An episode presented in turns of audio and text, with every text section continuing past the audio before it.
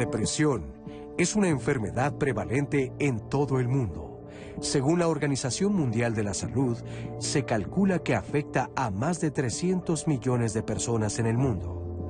Los estudios realizados arrojan que en 2020 la depresión fue la segunda causa de discapacidad a nivel mundial. En nuestro país, la Secretaría de Salud Federal estima que de los 15 millones de personas que padecen algún trastorno mental en México, la mayoría son adultos jóvenes en edad productiva.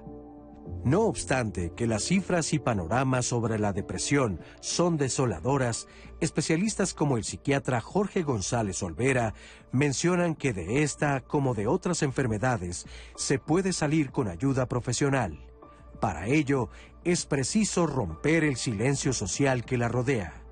En este sentido, la Organización Mundial de la Salud reconoce que el tratamiento para este padecimiento puede ser de difícil acceso y que el temor a sufrir un estigma impide a menudo que los afectados busquen ayuda de especialistas y reciban oportunamente tratamientos que son eficaces para la depresión. Hoy, en este programa, los especialistas nos hablarán sobre este padecimiento y la importancia de su manejo integral.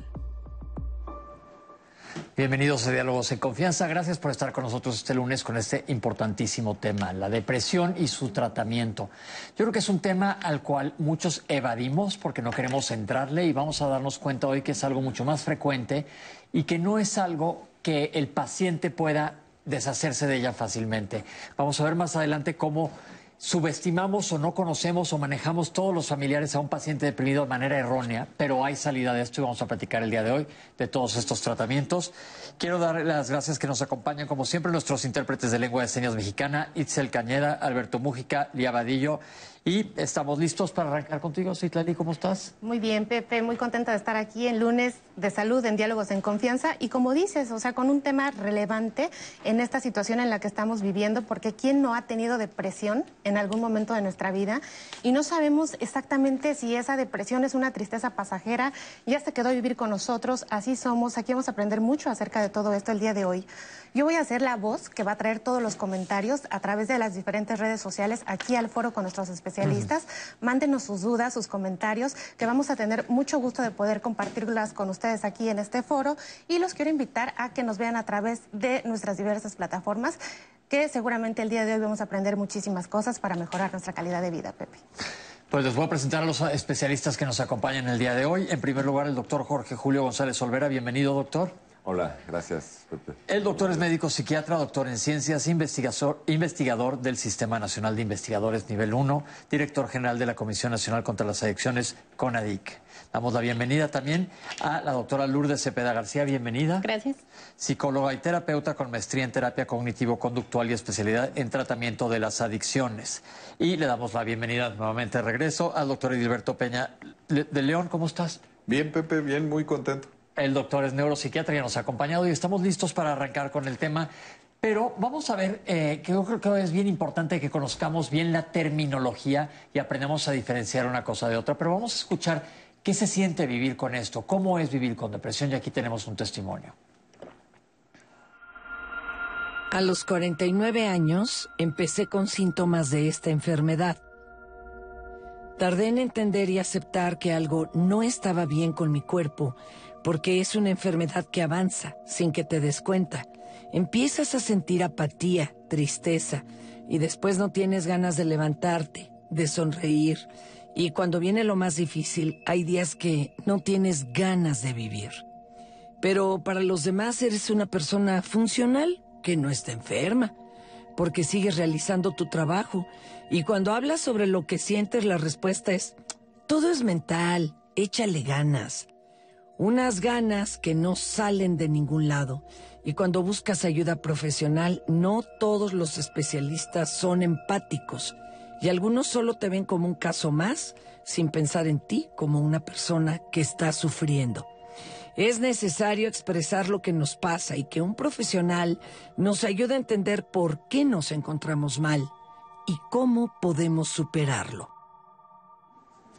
Ahora sí, especialistas, yo creo que es bien importante que arranquemos con terminología adecuada. Muchas veces se abusa del término, ah, es que está deprimido, o, se o, lo tenemos menos utilizado de lo que deberíamos, porque probablemente haya mucha más depresión. ¿Nos podrían hablar de la terminología? Claro que sí, con muchísimo gusto. Eh, yo creo que es bien importante que podamos identificar que cuando hablamos de depresión no solamente es un estado eh, de tristeza o reactivo, sino que corresponde a una condición que se ha sostenido por mucho tiempo en cuanto al estado de ánimo, a la regulación del ánimo, pero que además afecta a otras áreas de nuestro organismo y de nuestro sistema cognitivo, digamos, de pensamiento, de memoria, de sueño. Eh, y normalmente está asociado a muchos otros síntomas físicos, dolor, eh, molestias digestivas, ¿no? gastrointestinales, problemas en el sueño, en la concentración. Es amplísimo, no solamente es el estado de ánimo, sino es todo un conjunto de, de condiciones que además en muchas ocasiones no aparecen solas pueden haber sido gatilladas, ¿no? desencadenadas por una condición eh, de, estrés sostenido, por una pérdida o por un cambio en nuestra vida cotidiana, como lo vivimos ahora, ¿no? que hemos estado ya en cuántos meses de confinamiento, no podemos ver a nuestros familiares eh, ni a las personas de manera regular, aún para hacer compras en el súper, en el mercado, encontramos dificultades. Todo esto representa un montón de... Y desde el punto de vista emocional la gente piensa, ah, no, si está deprimido, bueno, pues que le baje. Que eso dice mucha gente, ¿no? Que le baje. Pero sabemos que puede haber depresión que puede llegar a interferir con tus actividades diarias, con tu trabajo, con el estar bien con tu familia. La emocionalidad es una parte muy importante y afortunadamente los médicos lo estamos reconociendo como un sistema más, las emociones. Sí, ya hay que ser bien claros que la depresión es una enfermedad, no es una maña, ni es una forma de ser, ni una forma de expresarse con la vida. Y ahora lo decía muy bien el doctor Jorge cuando expresábamos de eh, si nos vamos un poquito a las causas, pues yo nazco con una susceptibilidad hacia deprimirme, tengo ciertos neurotransmisores que me defienden contra todo esto y si tengo eventos adversos de la vida, como los que estamos viviendo ahora, se me van acabando los neurotransmisores y llega un momento donde debuto.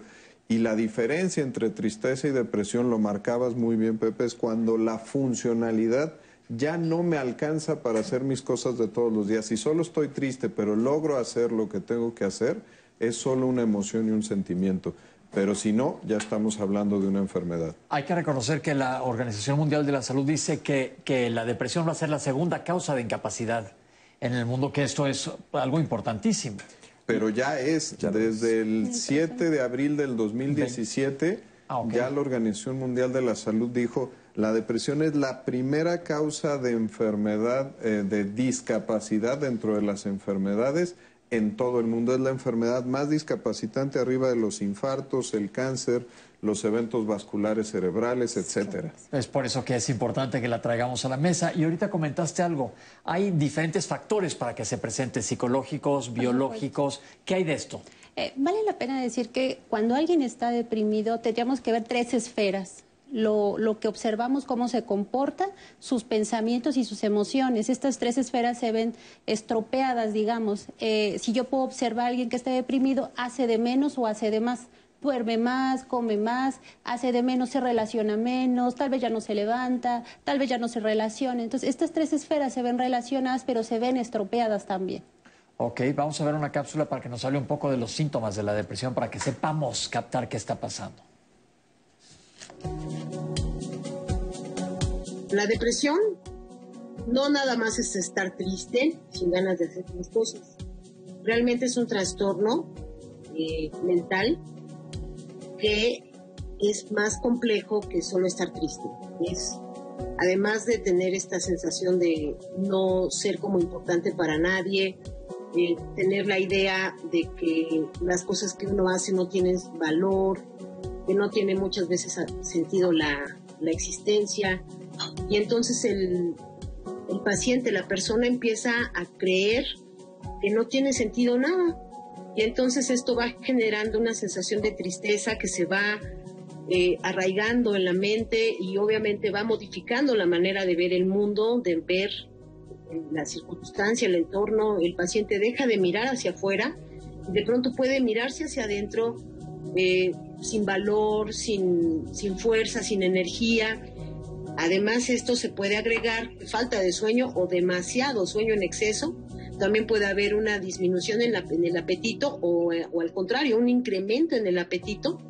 Además, se puede presentar ideas de tristeza, de minusvalía, y es un trastorno que, insisto, no solo se trata de echarle ganas o de que la persona no tenga voluntad para salir.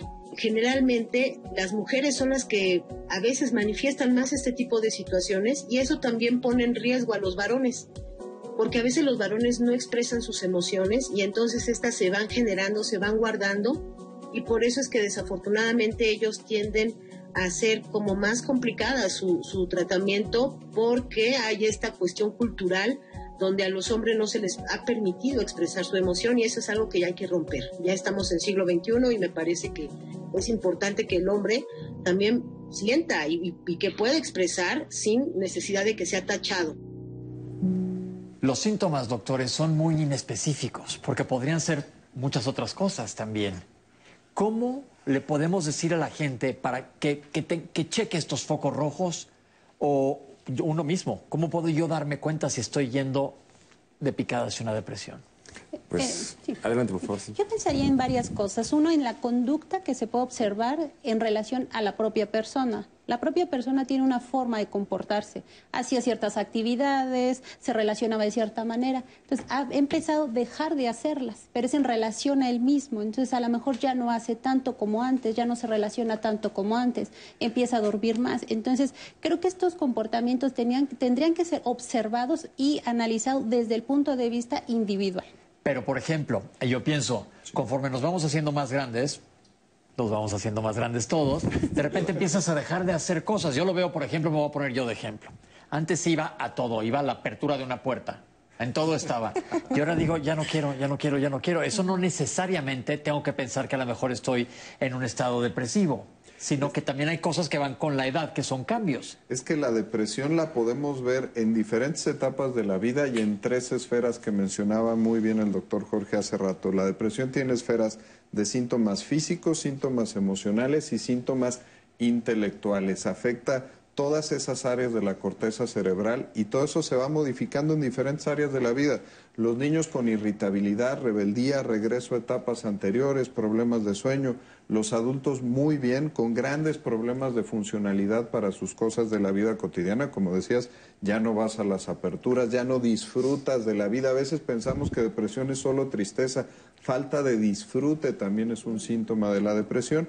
Y en lo intelectual, cuando no me puedo concentrar, fallo, y eso es muy notorio con los adultos mayores, donde a veces hay hasta una cosa que llamamos pseudodemencia depresiva, donde por depresión confundimos síntomas de una demencia.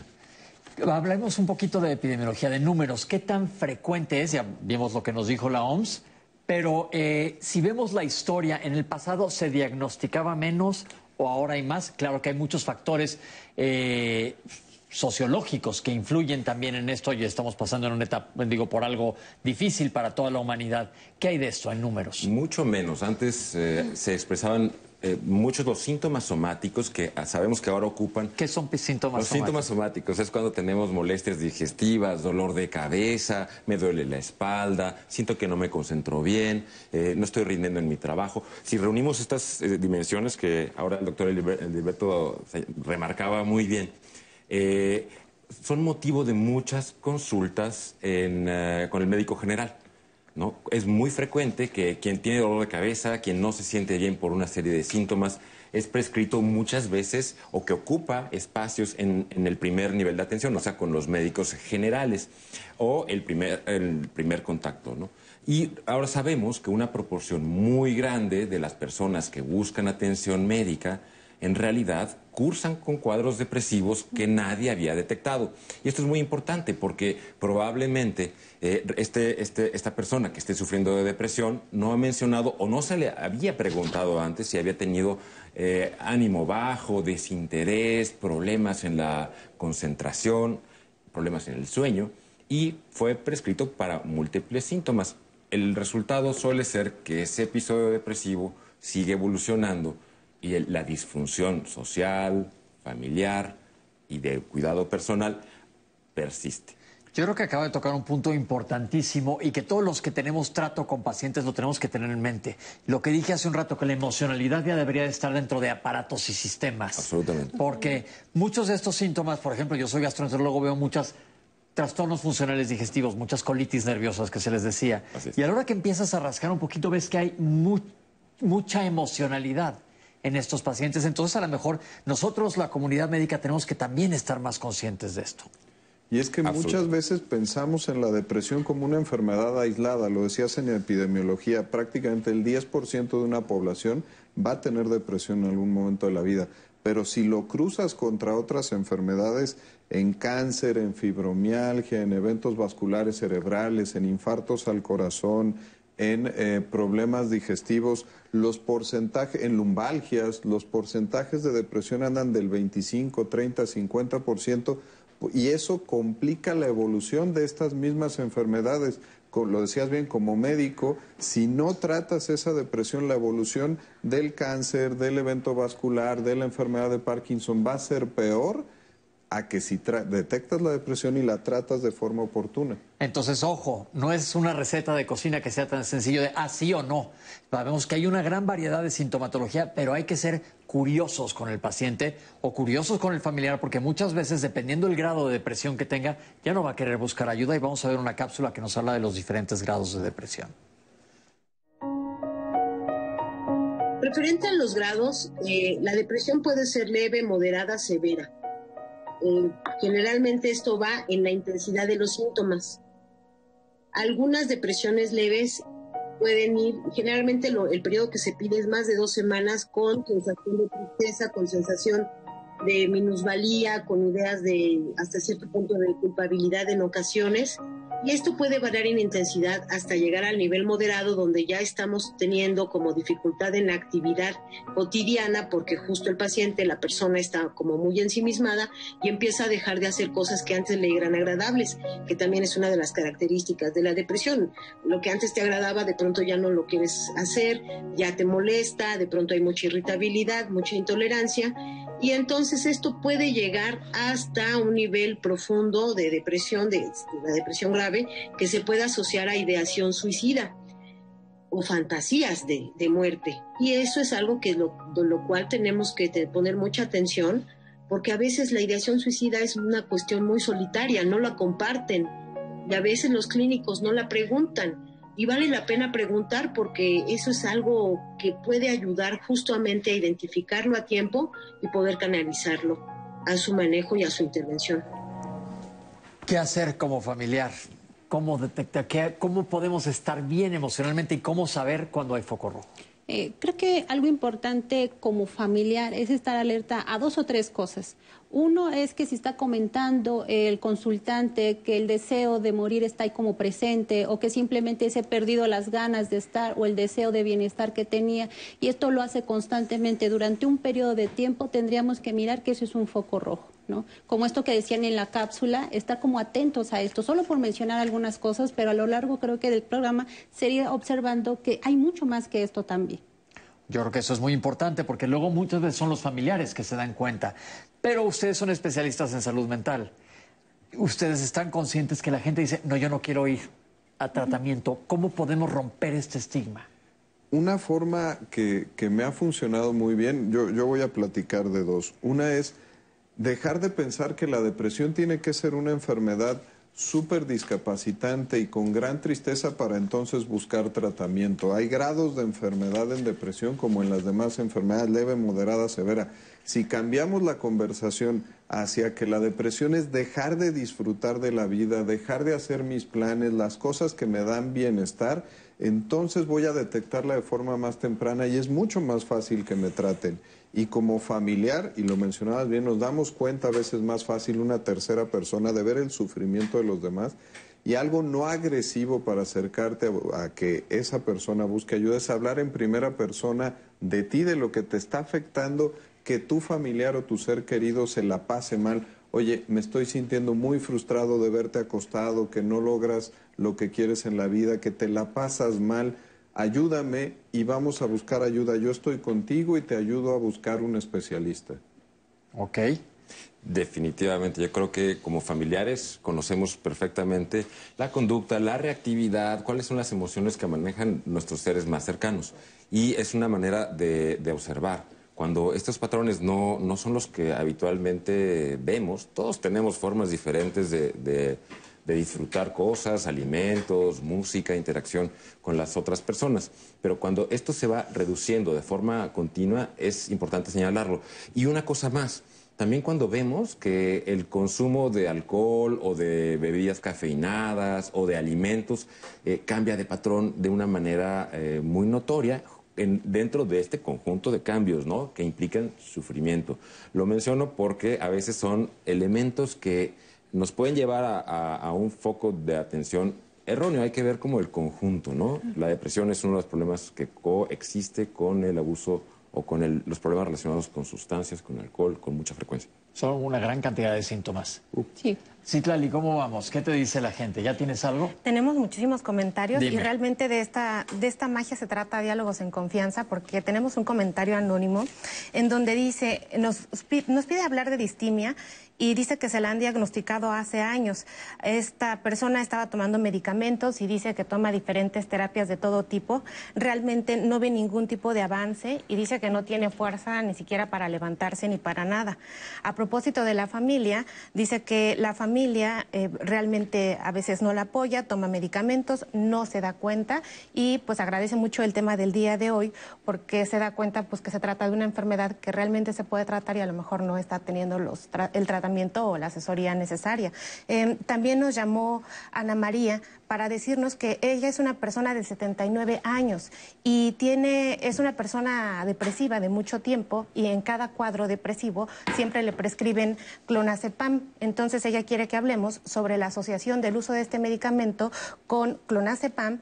Eh, eh, y el Alzheimer, perdón, para ver si esto le puede generar algún problema neurológico, porque en cada cuadro siempre le dan el mismo medicamento. Y también nos preguntan cómo se relaciona la depresión con deterioro cognitivo o con, estas, o con este tipo de demencias. Y también Ángela pregunta si la depresión puede causar algún tipo de lesión cerebral y por qué podría estarla causando. También Andrade nos dice, la depresión se hereda. Yo tengo depresión desde que soy adolescente. Mi padre fue depresivo. Después tuve un hijo y mi hijo es depresivo. Por la pandemia yo tuve que suspender el tratamiento. Aquí hay que hacerles hincapié de no suspender el tratamiento a pesar de que estemos en una época difícil en pandemia. Pero bueno, dejó de tomar su tratamiento y dice que no sabe exactamente a qué servicios puede, puede acudir y que por supuesto necesita conseguir su medicamento. Si podemos sugerirle algo. Eh, Friendly nos, nos comenta que él tuvo fibromialgia o tiene fibromialgia. El tratamiento que recibe para, esta, para este padecimiento es tan fuerte a nivel de medicamentos que lo tira y realmente le incapacita eh, poder abrir los ojos, incluso pararse de la cama.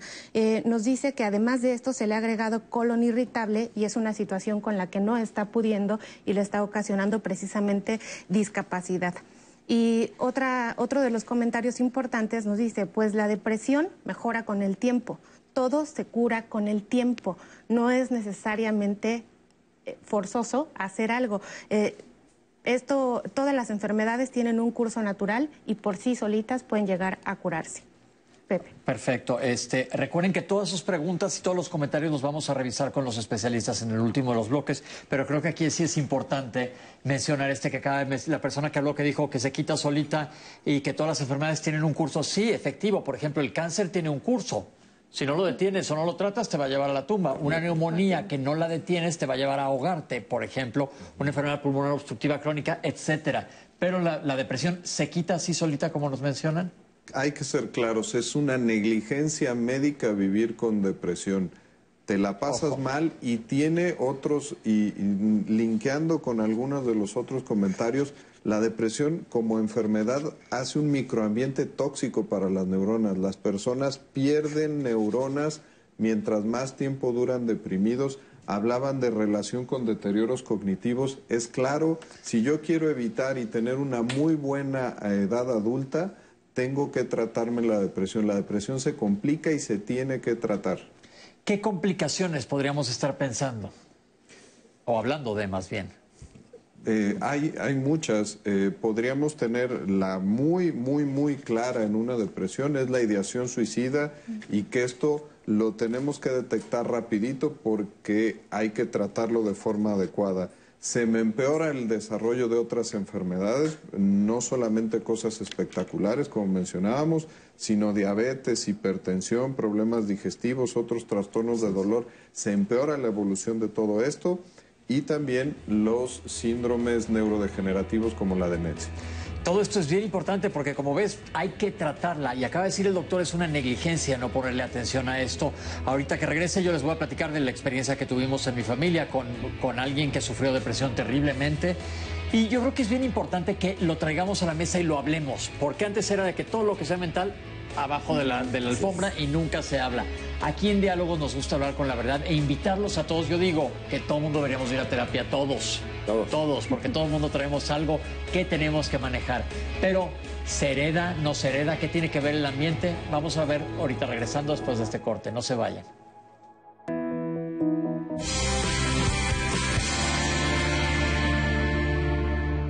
En las elecciones más grandes de la historia. Todas y todos, sin importar origen étnico. Orientación sexual, identidad y expresión de género. Edad, nivel educativo. Condiciones de salud o discapacidad. Tenemos derecho a participar y a votar. Porque nuestro voto cuenta igual. El INE garantiza nuestra participación con protocolos de atención y medidas sanitarias. Sin ninguna diferencia y en igualdad de condiciones. El 6 de junio, el voto sale y vale. Contamos todas, contamos todos. INE. Ay, ahorita. Ahorita. Ahorita. Ahorita. Ahora. No dejes al último lo que puedes hacer ahora. Para votar en las elecciones más grandes de la historia tienes que tener tu INE actualizada. Tramítala o actualízala. El último día es el 10 de febrero de 2021. Te vamos a cuidar. Ven con cubrebocas. Contamos todas, contamos todos. INE. El gobierno de la Cuarta Transformación garantizará que todas y todos recibamos la vacuna contra el COVID-19.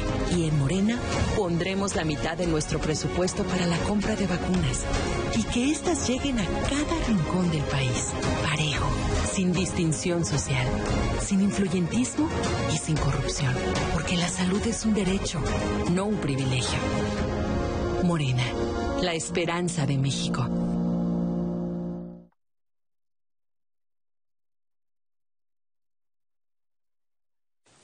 Martín Ortega Huerta desapareció en el municipio de Miguel Alemán, Tamaulipas, el 17 de marzo de 2010. José Dolores Alemán Rivera desapareció en el municipio de Guadalupe, Nuevo León, el 2 de agosto de 2017.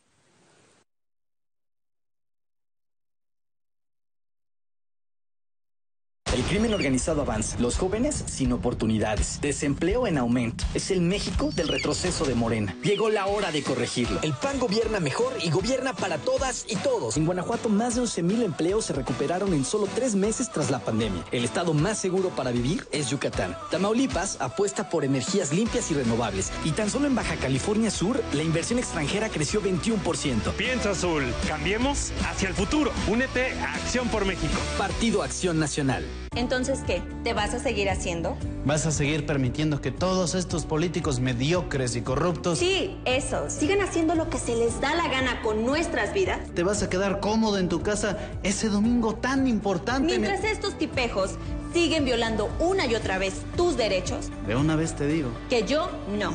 Pásate a la izquierda.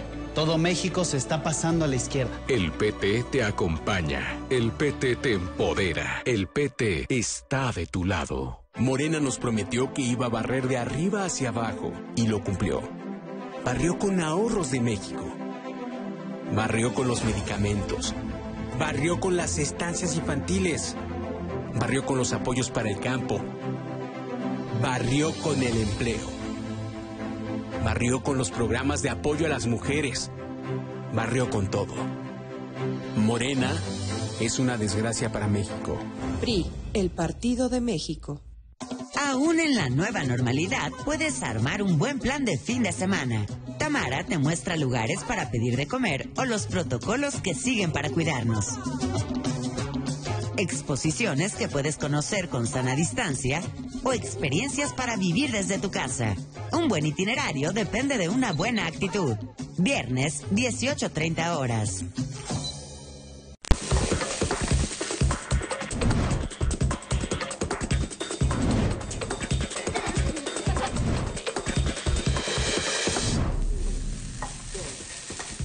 Bienvenido, muy buenos días. Esto es Cada Hora en la Hora. Esta mañana el gobierno de México reportó el avance de la caravana de migrantes procedentes de Centroamérica que pretende cruzar México rumbo a Estados Unidos. Nuestro país destacó que eh, colabora con los gobiernos de Centroamérica y con el de los Estados Unidos, destacando la importancia de que a los migrantes centroamericanos se les atienda y se respeten sus derechos humanos. Aseguró además que hay una comunicación abierta en temas de política exterior, también con el próximo gobierno de la Unión Americana. Por otra parte, el gobierno mexicano reconoció que Pfizer está replanteando sus, sus entregas de vacunas en nuestro país.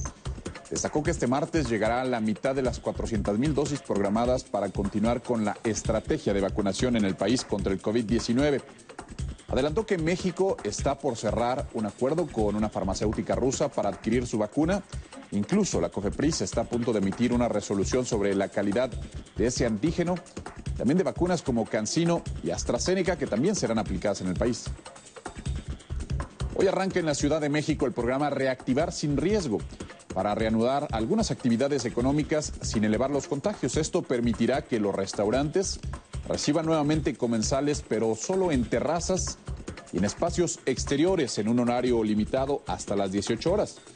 También este lunes reinicia el programa de verificación vehicular la Secretaría de Medio Ambiente Capitalina indicó que el trámite se realizará solamente con cita. En el ámbito internacional, millones de migrantes podrán regularizar en Estados Unidos su estatus de indocumentados en este 2021.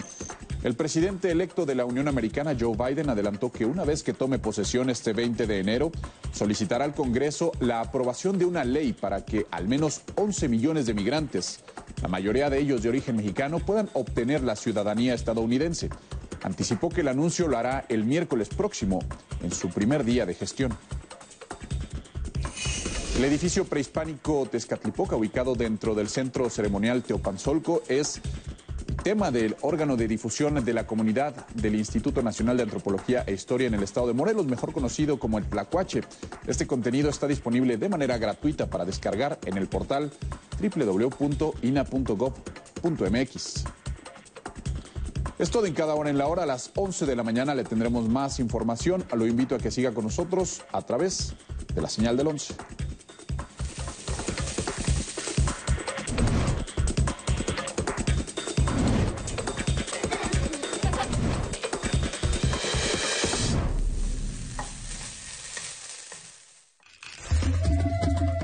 El juego de pelota purépecha, que se juega en 10 estados de la República la amplia gama de juegos autóctonos de azar y destreza mental y de habilidad física, yo creo que rebasan los 200 juegos. La pelota es esta, es de hule vulcanizado y pesa 960 gramos. Juegos como el trompo, el valero, las canicas o deportes autóctonos como el juego de pelota hablan de nuestras raíces. Hagamos que suceda. Un programa con Ana María Lomelí, miércoles a la medianoche.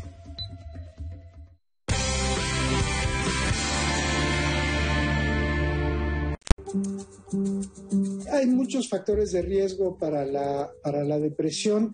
Eh, la depresión es más frecuente en mujeres que en hombres, eh, casi en 3 a 1. Eh, por otro lado, es también ciertas edades en, en, donde se presenta con un poquito más de frecuencia, después de los 60 años, tienden a presentar también eh, frecuencia de episodios depresivos. En la mujer, alrededor de ciertas etapas eh, hormonales como en la perimenopausia y posterior a eh, los periodos menstruales y por el parto también se pueden aumentar la frecuencia de episodios depresivos. Eh, en el, eh, eventos estresantes en la vida de las personas o eventos adversos eh, también son un factor de riesgo. Las pérdidas emocionales también son un factor que sabemos que puede predisponer a la depresión. El uso concomitante de sustancias adictivas también es un factor de riesgo para la presencia de episodios depresivos. El estrés sostenido también es otro factor de riesgo para la presencia de, episodios depresivos. El que alguien tenga antecedentes familiares de presencia de episodios depresivos o suicidio en la familia es un factor de riesgo para eh, episodios depresivos. Entonces, si hay cualquiera de estos, pues es, son alarmas para eh, estar atentos a que se presente este tipo de cuadros.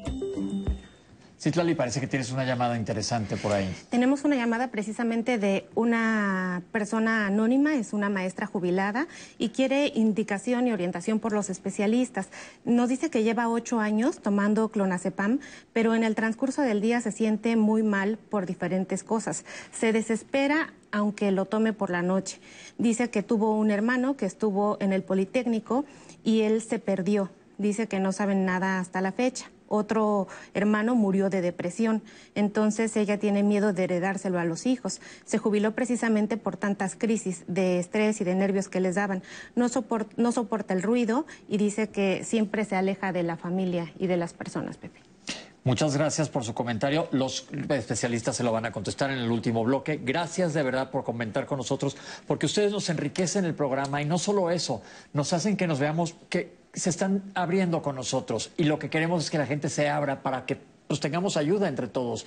Todos, a fin de cuentas, somos una sociedad. Y mientras más le pongamos el dedo al renglón a esta situación, va a ser más fácil que todo el mundo nos podamos ayudar. Ahora sí, hablemos un poquito de los factores. Ya vimos la cápsula. Herencia, mi mamá tuvo depresión. ¿Voy a tener depresión yo? Yo creo que es bien importante hablar justamente de esto. Hay, factores biológicos, que es los que podemos heredar, los que nuestro organismo nos, predispone para poder tener episodios depresivos, pero en el ambiente también es importante, tanto las pérdidas, como nos mencionaba en la cápsula del doctor Humberto Nicolini, eh, también el estrés sostenido, que no tiene que ser un estrés elevadísimo, con que sea leve, crónico, pero un tanto impredecible, como los modelos en los animales eh, experimentales nos han podido eh, permitir saber los ambientes que se van deprivando también de eh, contacto social, los ambientes socialmente empobrecidos, los ambientes culturalmente empobrecidos, representan eh, eh, situaciones que incrementan el, tipo de estrés y por lo tanto también son factores que tenemos que vigilar. Y lo menciono porque en, esta, en toda esta pandemia, toda esta contingencia sanitaria que nos ha tenido un tanto más aislados, en todos nosotros representa una forma de estrés sostenido por la incertidumbre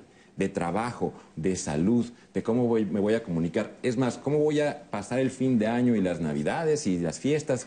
Era un motivo de mucho estrés para todos, de conflicto. Y finalmente, esta sobrecarga tenemos que, eh, que mencionarla, cómo la manejamos, cómo la vivimos y también cómo compensarla, porque es obligación de todos nosotros tomar medidas para que no se empobrezca nuestro día a día en estos aspectos. Las mujeres, se habla que las mujeres en el climaterio, en etapas menstruales, tienen mayor posibilidad de caer en depresión. Por ahí podríamos estar siendo un poco, digo, son estadísticas, pero no quiero caer en el cliché de, ah, es mujer, va a estar deprimida, porque los hombres también nos deprimimos y a lo mejor no lo aceptamos tanto. ¿Qué hay de esto? Fíjate, me gusta esto. Eh, hay que pensar del otro lado de la moneda, los varones, ¿no? Eh, donde no se les permite expresar las emociones porque tienen que jugar un rol de fuerza, de resolución, etcétera. Entonces, si yo sé que un varón está deprimido o yo siendo varón, lo más probable es que tarde mucho más tiempo en detectarse o si quiere ir a consulta para que, bueno, tome tratamiento, ¿no? Entonces, ser varón puede ser un factor de riesgo en sí mismo para la depresión. Ojo lo que nos acaba de decir, porque normalmente creces diciendo los hombres no lloran y te aguantas y no expresas nada y te aguantas como los machos. Claro. Eso, a fin de cuentas, es algo detrimental para la conducta conducta de ese niño que va creciendo. Sí, y justo con género o sin género podríamos emparejar muy bien los factores de riesgo que mencionábamos con los tratamientos. Si yo no me porto bien, no duermo bien, no como bien, no hago ejercicio, eso es algo que tengo que ver en el tratamiento. Si tengo problemas biológicos en mis neurotransmisores, entonces me lo van a tener que corregir con el tratamiento. Y como bien mencionábamos, los factores sociales, el género, las hormonas, la pandemia, el confinamiento, los problemas de la vida, esos son en términos de tratamiento que tengo que llevar con terapia. Entonces, las cosas que me lo producen son las mismas que tengo que ponerle atención para tratar. Ojo con esto. Otra cosa importante, entonces no dividamos únicamente por sexo, porque ya sabemos que sí, probablemente las mujeres tengan una tendencia más biológica, pero no quiere decir que todas las mujeres se van a deprimir y los hombres tendremos ese riesgo eh, emocional de estar callados. Entonces, a fin de cuentas, todos estamos en riesgo de depresión. Ahora, ¿nos podrían hablar un poco? Vamos a hacerlo fácil, pero creo que es importante que la gente allá afuera sepa ¿Qué son neurotransmisores? ¿Qué pasa con los neurotransmisores en la depresión? Son sustancias que se comunican entre las neuronas y pasan un mensaje de un lado a otro. En diferentes áreas de la corteza cerebral sirven para que yo pueda tener movimiento, para que funcionen mis órganos de los sentidos y tenemos un sistema emocional que es el sistema límbico, que es un gran órgano y hay ciertos neurotransmisores que podríamos resumirlos como serotonina, noradrenalina, dopamina, incluso acetilcolina o glutamato y GABA, que son toda esta gama de neurotransmisores, que son los comunicadores entre estas neuronas y a través de los cuales funcionamos en el área emocional. Esos son factores biológicos que tienen que ver con la depresión. Los tengo de herencia, tengo una cantidad, pero se me van acabando según me van confrontando las situaciones de la vida y a veces no me alcanzan. ¿Y no se producen más? Sí, sí se pueden producir. Pero a veces no alcanza. Pero a veces no te alcanzan. Factores de dieta pueden mejorártelo, factores de medicamentos pueden mejorártelo y factores de estilo de vida y de terapia pueden mejorarte los neurotransmisores. Yo creo que esto es bien importante porque con lo que nos acaba de decir estamos viendo el amplísimo rango que hay en tratamiento. Desde luego. Yo creo que agregando un poquito más sobre los neurotransmisores, tenemos que pensar en la plasticidad de nuestro cerebro. Nuestro cerebro está hecho para estar cambiando continuamente. ¿Qué quiere decir esto de plasticidad? Que tenemos nuevas eh, conexiones y, y algunas neuronas nuevas a lo largo de toda la vida. ¿Y por qué? Pues porque en el mundo humano tenemos que hacer ajustes a lo largo de la vida, no solo cuando nos desarrollamos, sino aún en la vida adulta, para ir ajustando nuestra respuesta al estrés y de todos estos sistemas. Esto le llamamos neuroplasticidad. En la depresión, uno de los cambios más importantes es que la capacidad de generar estos cambios se va reduciendo.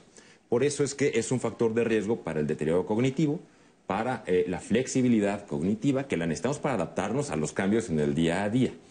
Y eh, la actividad física, los contactos sociales, el aprender cosas nuevas, habilidades eh, nuevas, son elementos indispensables para mantener capacidades de neuroplasticidad, o sea, de que nuestro cerebro esté cambiando. Entonces, es decir, antes había la teoría que nacías con ciertas neuronas y ya no iba a haber más y no iba a haber más conexiones. Eso ya está tirado a la basura. Ese es el dogma de Ramón y Cajal, que sabemos ahora que no es lo que nos... Pero hay que, qué bueno que nos lo dice, doctores. ¿Qué quiere decir eso? Por ejemplo, si yo quiero, yo normalmente quiero tocar a la doctora, hago así y toco a la doctora. Pero si aquí aparece una pared, mi cerebro va a decir, bueno, da la vuelta y toca a la doctora por otro lado. El cerebro se va adaptando, que es bien importante que conozcamos esto, porque mucha gente sigue con ideas de que ya como naces ya te fundiste ahí. Vamos a ir perdiendo neuronas. No, esto no es así. Todo el tiempo tenemos una capacidad para reparar algunas regiones del cerebro que son clave. ¿no? Justamente para poder regular nuestra emoción, la memoria y la actividad física es importantísima en esta, en esta función y también la conexión social. actividad física la sacamos en todos los programas, ¿verdad, Citlali? Totalmente, Pepe. Fíjate que a propósito de todo esto que estamos platicando, un comentario nos dice, me hablan a mí mucho de neurotransmisores, pero ¿cómo me doy cuenta o cómo se dan cuenta los doctores que, estos que esto me falla? Nada más son por preguntas y cómo sé si, si se me están acabando. ¿Se puede cuantificar esto en mi cuerpo? Ok, esto se lo vamos a contestar también más adelante, pero vamos a ver una, una cápsula que tiene que ver con el diagnóstico de depresión. Vamos a verla. La depresión se puede diagnosticar de manera clínica porque definitivamente los expertos en salud mental pues estamos capacitados para identificarlos.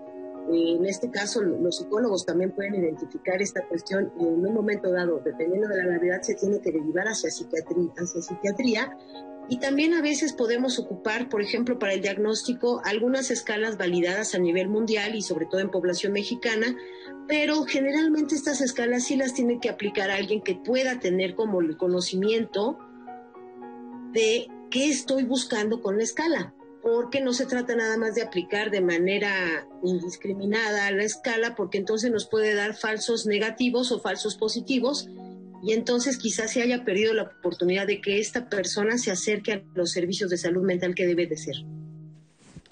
En terapia, ¿cómo se dan cuenta? ¿Qué hacen Eh, ustedes? Primero que nada, cuando llega hacemos un análisis de comportamiento. ¿sí? Traducido es qué está haciendo de más, qué está haciendo de menos. O sea, estamos haciendo, estamos observando que evita hacer cosas o hace cosas para evitar sentir o pensar otras cosas. Me siento fracasado, estoy triste, me siento frustrado. Entonces hago acciones como tomar alcohol, como consumir alguna droga, eh, de pronto peleo más, me irrito más. En términos de comportamiento empezamos a observar cuándo aparece esto y cuándo no aparece. Solo por mencionar como un poquito de lo que hacemos en, el, en, el, en la terapia, que es básicamente un análisis continuo. Esto es importante porque yo siempre me pregunto, o les come- ustedes son los especialistas, ¿qué pasa con un paciente que llega y dice, el abrirse con alguien cuesta trabajo, el demostrar vulnerabilidad cuesta trabajo porque así estamos educados, aunque hay que decir que las mejores cosas de la vida salen de la vulnerabilidad. Entonces a eso hay que reconocerlo. Pero ¿cómo saber que no te está mintiendo el paciente que les está maquillando la consulta? Es difícil, pero nosotros estamos entrenados para hacerlo y hay que decirlo bien clarito, porque algo con lo que creo que podemos ayudar a mucha gente es encontrar al especialista adecuado para todo esto. Los especialistas en salud mental, los psicólogos hacen cuatro años de carrera y luego se subespecializan en las diferentes áreas. Piensen en seis, siete años de especialización. Los médicos hacemos seis años de medicina, luego hacemos cuatro años de psiquiatría y luego nos subespecializamos. Somos personal altamente capacitado para poder detectar estos síntomas. Lo mencionaban ahorita, ¿cómo detectamos los neurotransmisores? No les hacemos punciones lumbares para medir la serotonina y la noradrenalina, pero lo hacemos a través de la entrevista clínica que está estructurada y diseñada a través de los años y lo mencionaban en la cápsula. Tenemos además clinimetrías, escalas que están diseñadas para detectar los síntomas, medirlos e incluso detectar si el paciente me está mintiendo. Estadísticamente podemos hacer todo esto. ¿Se necesitan exámenes de laboratorio, doctores? No es indispensable. Como dice el doctor Edilberto, efectivamente, cada, cada parte de la entrevista que hacemos, eh, médico-psiquiátrica, está siempre sustentada con cuál es el sistema de neurotransmisión, el sistema cognitivo que estamos explorando. Vamos sistemáticamente evaluando memoria, regulación emocional, hasta actividad física, pues, ¿no? Pensamiento abstracto, todo lo que se puede. Y a partir de esto es que podemos sacar conclusiones que están basadas en, en- en evidencias científicas en realidad. Es, una- es un, es un método sistematizado y científico, cada entrevista y cada clinimetría que aplicamos, ¿no? Entonces, esa es la manera. No es necesario ir y hacer mediciones. Todo esto es una... eh, es clínico. Es clínico en su mayor parte. Claro, hay condiciones específicas que requerirán algún estudio por descartar o por encontrar una alteración precisa en algún área cerebral o en, algún, o en alguna función.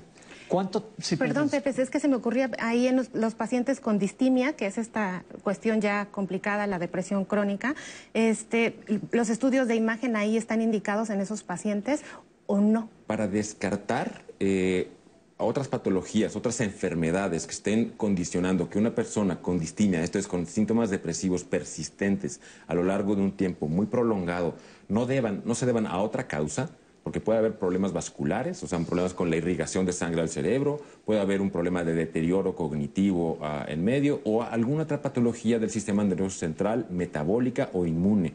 Entonces tenemos la obligación de descartarlas.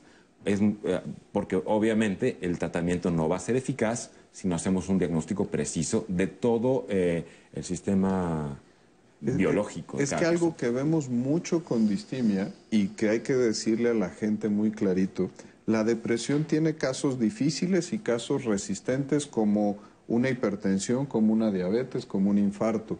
Y entonces en distimia, que es persistente y va a lo largo de la vida, a veces tenemos que descartar que no sea otra cosa. Pero muchas conductas de las personas son, si no voy mejorando, y lo decían en algún comentario, entonces quiere decir que no tengo depresión, esto es falso y busco otra solución que no sea la ciencia. Esto pásenlo a otra enfermedad. Si no se me controla la glucosa con el tratamiento, sigo yendo con mi doctor y le pido que me haga más cosas. Igual acá. Iguales acá. ¿Cuánto tiempo llega a pasar más o menos entre inicio de síntomas y diagnóstico en nuestro país? Bueno, la estadística es brutal en este caso. Les voy a contar, eh, pasan hasta 14 años para que una persona que tiene un trastorno eh, de- depresivo mayor llegue a tener tratamiento. Y la brecha de tratamiento en Latinoamérica, esto es, de cuántas personas que enferman de depresión, cuántas alcanzamos a tratar, no llega ni al 16%. O sea, y esto es por falla en diagnóstico. ¿Es porque no detectamos los médicos o la gente no busca ayuda?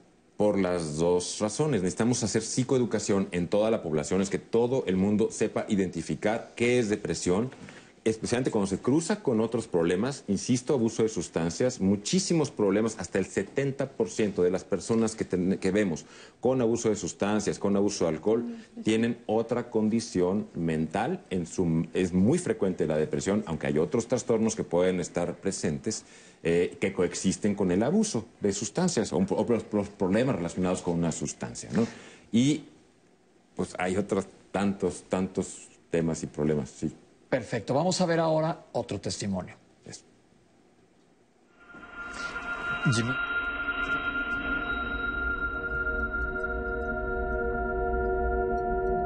En mi experiencia, la depresión es, es un proceso largo, pero al mismo tiempo muy rápido.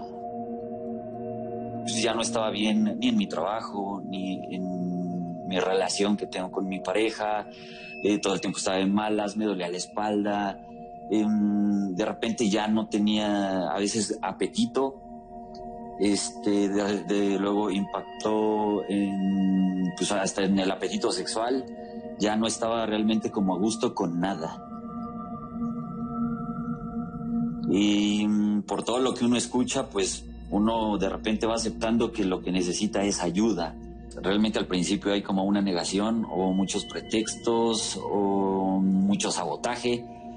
Y cuando decidí empezar a tomar ya la terapia porque ya era más complicado y mm, pues no permitir que la enfermedad vaya avanzando, no permitir que, mm, tus emociones te vayan ganando. Es importante escucharse y detectar esto a tiempo para que uno pueda salir más rápido. Desde la primer terapia hubo un cambio. El hecho de que yo me pudiera mm, desahogar, el hecho de que yo mm, pudiera ya dormir, yo creo que sí, desde la primera terapia hay un, impacto. Todo eso me ha ayudado a poder tener una buena comunicación y de alguna forma como retomar esos lazos importantes como mi pareja o mis amigos, mi, mi familia, sí ha sido muy, muy positivo. Durante todo el proceso, eh, uno escucha muchos comentarios, sobre todo como un échale ganas, vas a estar bien, el hecho de es mental. Sí, yo creo mucha gente quiere eh, ayudar de alguna forma y es padre saber que están esas personas presentes, por lo menos cerca de ti, pero mm, no hay como una ayuda profesional. Gracias, gracias por tu testimonio. Nos dice algo muy clave. El hecho de empezar a hablar en terapia lo ayudó. ¿Por qué es esto? Bueno, eh, cuando vamos a consulta, primero hay que buscar al terapeuta adecu- adecuado. No es psicólogo, ya es alguien que se formó y ya es terapeuta en. Uno de los modelos que ha dado resultado, resultado es la terapia de activación conductual, ¿no? ¿Qué quiere decir eso? ¿Qué significa? Que a veces nosotros pensamos que tenemos que sentirnos bien para empezar a hacer. En la terapia de activación conductual es al revés, tengo que hacer para sentirme bien. Es decir, tengo que empezar con una conducta pequeñita, no menos importante, para alcanzar la más grande. Si yo voy a ir al gimnasio y eso es lo que quiero, esa es una conducta demasiado grande. La voy a desglosar, desfragmentar en conductas más pequeñitas para que sea alcanzable y yo que quiero buscar eso no me frustre. Porque si no, si soy como de muchas conductas alcanzar o muchos propósitos, lo más seguro es que como las 12 uvas no se alcancen al final del año.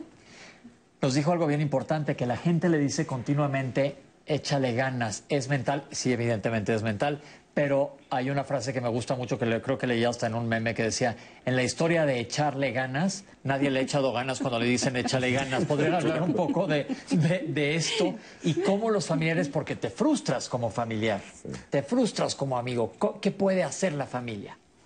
Bueno, algo que yo insisto mucho es que recordemos que eh, el, el cerebro es un órgano como todos los demás que tenemos, como los ojos, como los pulmones, como ahora que escuchamos tanto del sistema respiratorio o como el estómago. Enferma también, tiene neuronas, tiene metabolismo, tiene, tenemos que cuidarlo de la misma manera. Y eh, pues, a veces hablamos de lo mental como algo que es inexistente, intangible y probablemente en otra dimensión, pero no, es, eh, todas las funciones mentales tienen su asiento en el cerebro.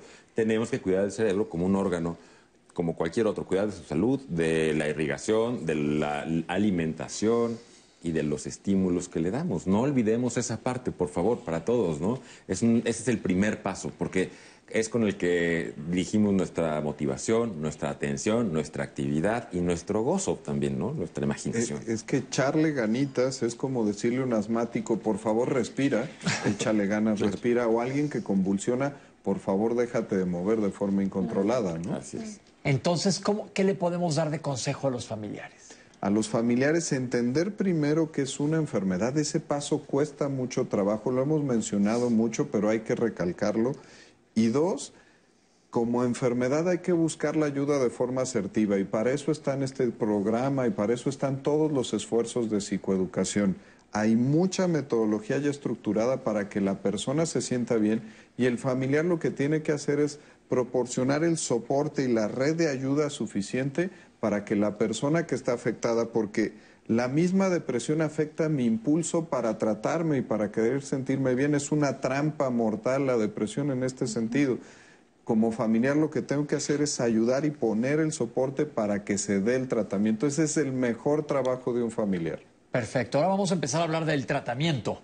Eh, vamos a abordarlo de diferentes, vamos a hablar de fármacos, vamos a hablar de terapia, de fitofármacos y vamos a arrancar con esta cápsula que nos habla de los fármacos en general y poco a poco les vamos a ir desglosando el tratamiento para que perdamos el miedo también porque hay mucha, mucho misticismo alrededor de esto. Vamos a ver.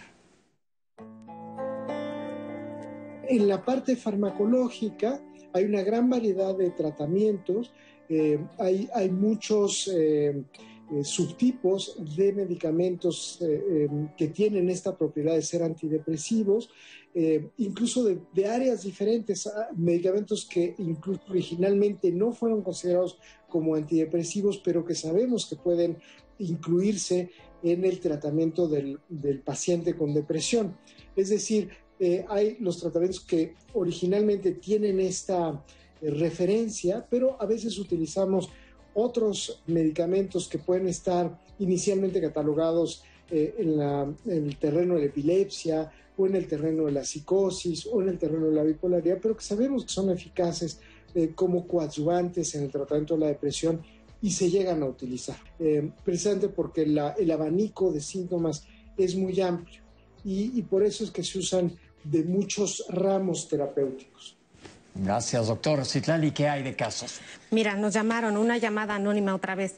Es una persona que se da cuenta que su hija, desde la prepa y la universidad, tiene depresión. Actualmente la hija tiene 37 años y se entera que pues ella por sí solita ha tenido múltiple tratamiento. En la universidad le dieron tratamiento con un psicólogo y con un psiquiatra y después el grupo de amigos con las que ella frecuenta refiere que la invitaban a salir a andar en bicicleta y le daban mucha ayuda, que eso la motivaba, además de que le regalaron una cachorrita desde bebé y pues le ayudó a, a salir de la depresión pero ella nota que con mucha facilidad se altera eh, que los pacientes que tienen este cuadro de depresión alguna vez se van a curar o no se van a curar porque cree que esta enfermedad para ella pues está siendo intratable, tal vez ahí esté viendo algunas otras circunstancias en casa. También nos llama Olga y nos pregunta que si los antidepresivos son buenos para utilizarlos en los pacientes con deterioro cognitivo, aunque no tengan depresión. También eh, Pali nos dice, en la distimia se puede dejar de tomar antidepresivos o es de por vida. Tengo otra, otro comentario anónimo que nos dice, un doctor me dijo que por cada año que yo esté deprimido, tengo que tomar dos años tratamiento medicinal. ¿Eso es verdad? Y tengo otros comentarios sobre eh, que mencionemos la diferencia entre ansiedad y depresión, que si es lo mismo o no, porque a ella le dijeron que tenía ansiedad y después depresión, pero después ya era ansiosa y no depresiva. Entonces, ¿qué es lo que le está pasando a ella? Eh, Raquel nos dice que ella es profesional de la salud y aún así le ha dado mucho trabajo hacer el propio diagnóstico de su propio hija, de su propia hija y aceptar que tenía depresión. Dice que, pues, afortunadamente desde hace siete años ella lleva un tratamiento multidisciplinario después de siete años de tratamiento, ahora ya es capaz de identificarse con síntomas depresivos y pues por supuesto que le ha ido muchísimo mejor. Em, Llamó también José Romero y nos dice que tenemos que aceptar esta situación en la que estamos viviendo porque todos estamos deprimidos debido a la pérdida y de parejas, de trabajo que estamos sufriendo actualmente por la pandemia y que eso nos invita a ser una sociedad más reflexiva y por supuesto más comprensiva. Y el comentario de Gusi, o sea, nos, nos hace sentido a muchas personas porque dice que al principio de la pandemia ella tuvo algo de depresión porque dejó, de, dejó el trabajo. Lo tomó como si fuera un breve periodo vacacional, pero con el tiempo dijo esto ya no es un breve periodo vacacional y entonces empezó a deprimirse más. En un principio salía a correr y salía a andar este, en las mañanas, pero nos comenta que la zona en la que vive es muy pequeñita, hay pocos habitantes y eso les permite pues estar más distanciados, pero además no fomentan el ejercicio como una actividad y entonces eso la hizo a que ella tampoco quisiera hacer ejercicio. Entonces, al no querer hacer ejercicio le vino la depresión, inicia una relación de pareja, la termina y el círculo de malos hábitos y de depresión va de la mano y actualmente se, encuentra en ese círculo, quiere que le demos consejos para poder salir del mismo. Perfecto. Muchísimas gracias. Nosotros vamos a hacer un corte, pero los doctores ya vimos la cápsula sobre el tratamiento farmacológico, pero vamos a dejar que ellos nos hablen un poco de estos medicamentos, cómo funcionan, son para siempre, son iguales unos que los otros. Nos han mencionado algunos comentarios, algún tipo de medicamento que son más ansiolíticos o hipnóticos probablemente. ¿Qué es lo que verdaderamente funciona o si todos los medicamentos son exactamente iguales? Vamos a regresar con los comentarios de los doctores y vamos a ver qué más hay en relación a tratamiento de la depresión. No se vayan, estamos aquí totalmente en vivo en Diálogos en Confianza.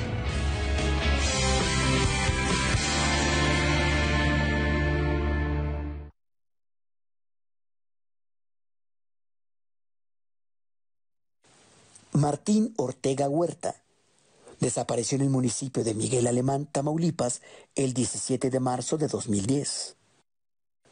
José Dolores Alemán Rivera desapareció en el municipio de Guadalupe, Nuevo León, el 2 de agosto de 2017.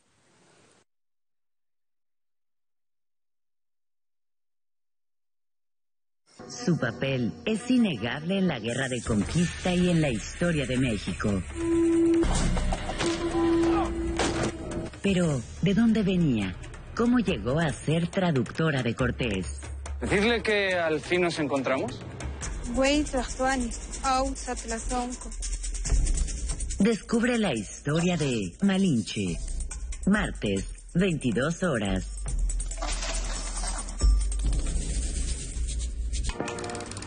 Cine del 11 presenta.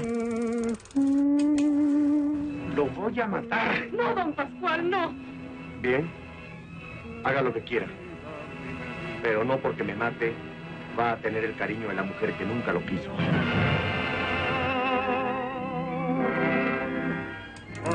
Ojos de Juventud, con Joaquín Pardavé y Elsa Aguirre. Lunes al mediodía.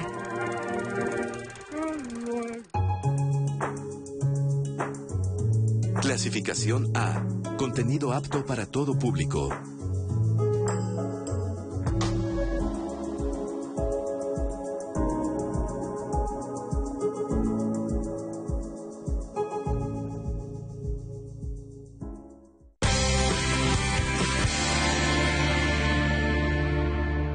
Se nos presentó ya en los diferentes tipos de fármacos que existen, pero doctores, ¿qué hay con esto? Porque es importante conocer que los fármacos para la depresión son importantes y perderles este miedo porque la gente dice no quiero tomar esto para siempre. Pero les digo una cosa, si eres diabético vas a tomar tu tratamiento para siempre, si eres hipertenso también. ¿Nos pueden hablar de los fármacos, por favor? De manera bien general, me gustaría explicar que el tratamiento farmacológico para la depresión lo que permite es restablecer funciones a partir de, restablecer antidepres este, neurotransmisores, perdón, y también factores eh, que permiten la plasticidad, ¿no? el BDNF. Eh, es tan importante que tengamos estos tratamientos como fue importante tener antibióticos en, en la era moderna de la medicina. ¿Por qué? Porque nos permite que el costo de la depresión para una persona, para una familia, para una comunidad y para un país eh, sea mucho menor, que eh, el, el bienestar, el volver a disfrutar, a funcionar, ocurre antes o, en algunos casos no va a ocurrir cuando son casos severos. Entonces es importantísimo que valoremos la presencia de estos tratamientos. Eh, deben ser prescritos por profesionales, desde luego. Los, la mayoría de los tratamientos son seguros, se deben seguir por tiempos que están perfectamente establecidos y la mayoría de los tratamientos también son asequibles, se pueden conseguir y esto es muy importante. Otra cosa es que nunca van solos, igual que si tratamos una, un problema de hipertensión, no damos solamente el medicamento antidepresivo, sino hay que encontrar cuáles son los elementos en el estilo de vida, en la alimentación, que tenemos que también conjuntar junto con el tratamiento. El tratamiento, pero dices que la gran mayoría son seguros, ¿quiere decir que algunos no? Bueno, les voy a decir, como cualquier medicamento, todos pueden tener efectos secundarios, desde la aspirina hasta... Exacto, eso es importante para que se pierda el miedo a estos medicamentos, porque la gente dice, son medicamentos controlados, no los quiero tomar nunca. Un ácido acetil salicílico que nos tomamos porque si traigo un dolor de cabeza puede tener efectos adversos, pero prácticamente todos los medicamentos, pero si te los está prescribiendo un especialista en salud mental, es porque debe estar viendo esto y tú le hablas. Los, los efectos colaterales puede ser que se te seque la boca, por ejemplo, cosas así, que le hablas al médico y te va a ajustar el tratamiento. Pero son iguales todos los antidepresivos, ¿cómo funcionan? No, así como está estructurada la entrevista clínica, uno detecta el perfil de depresión. Imagínense, para el DSM-5, que es el librito con el cual, el manual estadístico de enfermedades con el cual tenemos los síntomas de depresión, hay nueve síntomas cardinales de depresión. Si yo multiplico una tabla matemática de todos estos nueve tipos y sus combinaciones, tengo más de cuatro mil variantes de depresión. Y para esto nosotros detectamos cuáles son tus síntomas predominantes, igual que si en una infección tú detectas que tiene más problema para respirar que para controlar los mocos, das un tratamiento diferenciado. Igual es en la depresión, tenemos más de 40 ofertas de fármacos antidepresivos en el mercado que no son iguales y que vas eligiendo de acuerdo a los síntomas predominantes de cada paciente porque cada medicamento tiene diferentes vías de funcionamiento. Así los elegimos, no es una cuestión de azar y de decir cuál es el que yo quiero mandar, es un tratamiento personalizado. Esto me lleva a la siguiente pregunta, que creo que es un error que es bastante común y tenemos llamadas que nos han hablado que les han dado cierto medicamento que son de una familia de medicamentos que terminan AM, casi todos ellos, por ejemplo el diazepam, el Valium famoso. Hemos visto que mucha gente van a consulta y les dan eso, pero muchas veces estos medicamentos no están bien indicados. ¿Qué podemos decirle a toda la gente que toma todos los que terminan con AM? Pues que tengan mucho cuidado. Eh, las benzodiazepinas, que son estos medicamentos que terminan con AM, son medicamentos valiosos porque permiten controlar algunos síntomas de ansiedad, pero son medicamentos que deben eh, prescribirse por tiempos muy limitados. En algunos casos representan riesgo, especialmente en adultos mayores. Cuando eh, se combinan con alcohol o cuando afectan en la coordinación, han sido asociados con accidentes, con caídas. Eh, si no hay vigilancia médica a lo largo de la prescripción, pueden representar riesgo. Entonces hay que tener cuidado. Son, son eh, medicamentos que deben utilizarse con, con, mucho cuidado y cuando están indicados por los tiempos necesarios. Que me lleva a comentar que creo que es bien importante que cuando se van a prescribir este tipo de medicamentos sea por expertos. Desde luego, siempre por un profesional que esté capacitado para su prescripción. La gente dice, ¿y si me vuelvo adicto? Y decirlo claro, los antidepresivos no son controlados, son de venta libre, aunque los tiene que prescribir un experto. Y las benzodiazepinas, que son ansiolíticos, son controlados porque sí tienen un mínimo riesgo adictivo si no se manejan a través de un experto. Y por eso la COFEPRIS lo tiene con un reglamento controlado y una receta especial. Pero no quiere decir que te vuelvas adicto a todos los fármacos antidepresivos. así es, no. La mayoría de los fármacos para depresión no producen dependencia física ni esta búsqueda del fármaco, ¿no? Tiene que mantenerse el tratamiento hasta que logremos un equilibrio en el organismo, en el sistema nervioso central. Pero eso no significa que haya dependencia. hay, un, ciclo de prescripción perfectamente bien establecido. En los antibióticos, por ejemplo, existen diferentes tipos, existen sulfas, existen eh, de la familia penicilina, existen quinolonas, etcétera los antidepresivos no nada más son unos. ¿Hay diferentes vías de acción de diferentes medicamentos? Sí, y los tenemos bien determinados. Los padres de los antidepresivos son los antidepresivos tricíclicos que tocaban muchos sistemas de neurotransmisión de los que habíamos hablado, serotonina, noradrenalina, dopamina, eh, acetilcolina, pero tenían muchos efectos secundarios. Se inventaron por ahí de los 50s y 60s. En los 80s viene la revolución del Prozac, que son los inhibidores selectivos de recaptura de serotonina, y estos solamente trabajan en el área de la serotonina, que es el neurotransmisor de la tristeza y la ansiedad, sobre todo trastornos en el sueño y en el apetito. Luego nos dimos cuenta que necesitábamos un poco de más potencia y nos fuimos a los duales que trabajan en los 90, salieron los que trabajan en serotonina y noradrenalina, que eh, agregar noradrenalina es para el empuje y para las funciones intelectuales. Hay algunos antidepresivos que solo trabajan en dopamina, que tienen que ver con el placer, y a partir de 2013 tenemos diferentes vías novedosas que trabajan a través de la neuroprotección de disminuir eh, sustancias y neurotransmisores tóxicos y que es la siguiente vía de tratamiento con la cual estamos trabajando. Como ven, existen muchísimos y tienen que ser prescritos por los especialistas. Vamos a ver esta cápsula que nos habla de fitomedicamentos. ¿Qué es esto? Los fitomedicamentos son elaborados a través de plantas medicinales. Se estudia la raíz, el tallo, las hojas y aislamos el metabolito activo, ese que produce el beneficio esperado en el cuerpo. Estos fitofármacos en estos tiempos han sido un excelente aliado, ya que los médicos hemos tenido que diversificar nuestra asesoría médica a distancia y esto ha sido de fácil acceso.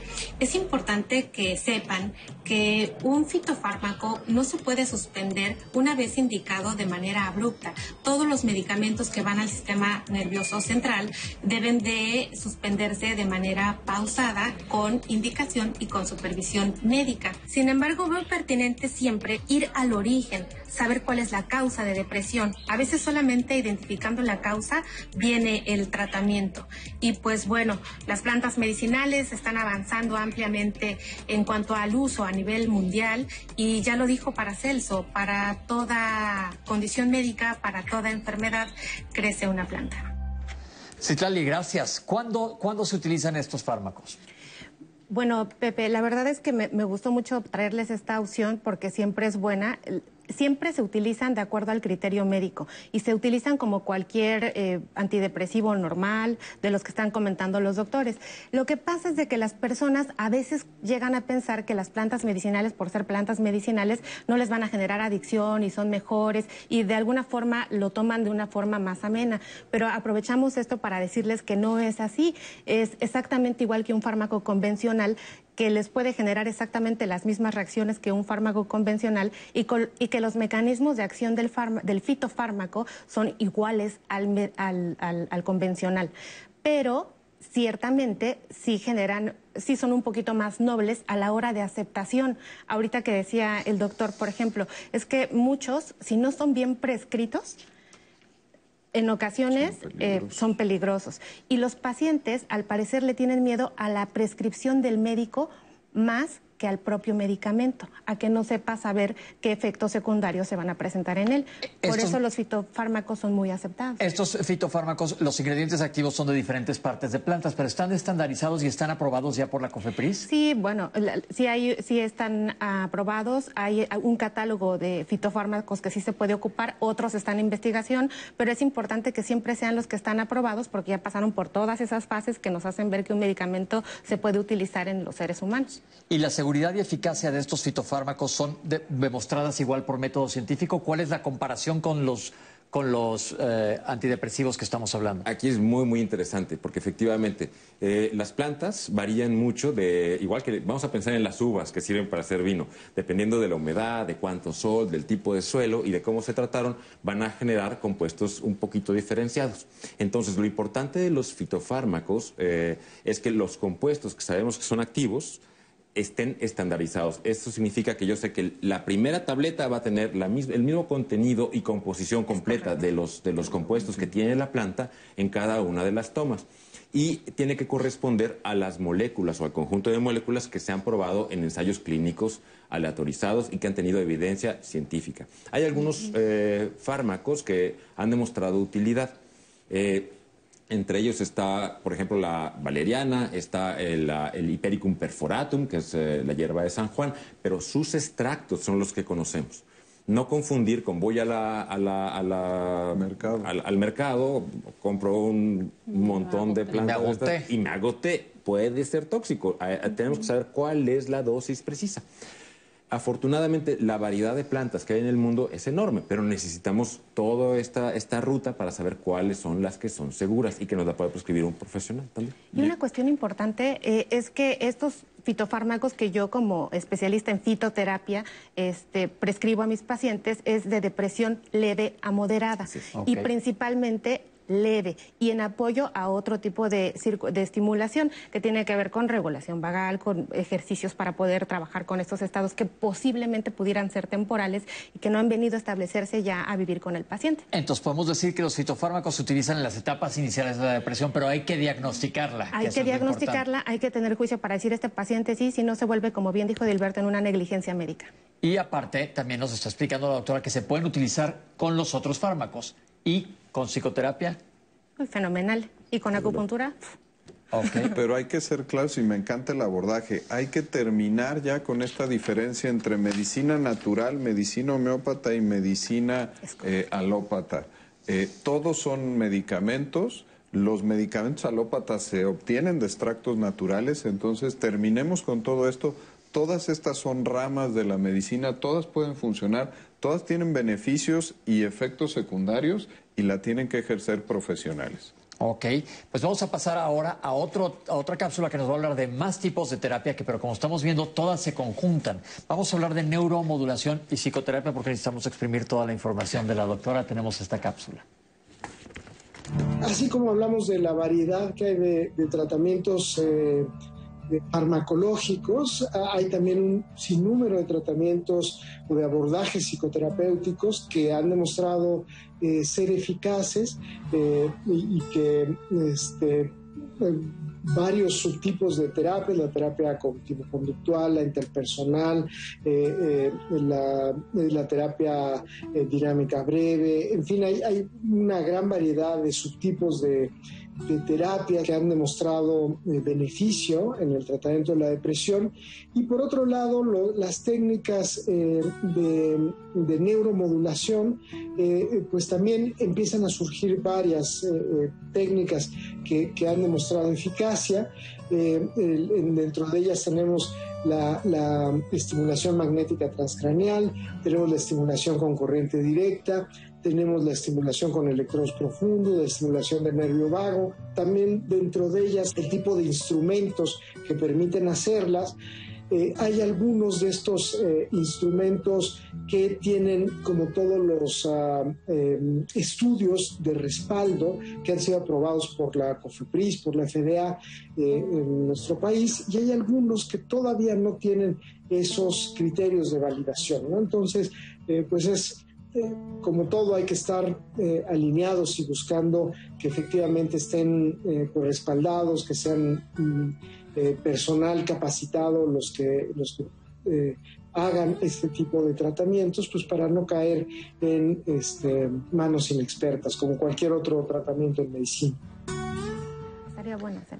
La terapia, doctora, platícanos, ¿por cómo funciona la terapia? ¿De qué me sirve irme a sentar? Primero que dije hay que ser vulnerables. ¿Cómo funciona? Eh, bueno, primero siempre es estructurada. No solamente es hablar por hablar, porque podemos hablar con cualquier persona y cuál sería la diferencia. En la terapia lo que hacemos es programar actividades, una de ellas. Después, mirar que esas actividades no sean tan ambiciosas por decir algo. Después también mirar que si el, el consultante esas actividades son demasiadas ambiciosas, poderlas ir frenando un poquito para que él mismo no se estropee. También como terapeuta puedo tener como este deseo de que avance demasiado rápido y eso pueda ser contraproducente. Pero también es importante mirar que esas acciones que nosotros hagamos se reflejen en el comportamiento. No solo ese pensamiento está muy bien, eso se va a ver reflejado en las emociones también, pero que sea un comportamiento funcional. Eso es lo que nosotros pretendemos en la consulta. Vale la pena decir que hay terapias que están basadas en evidencia.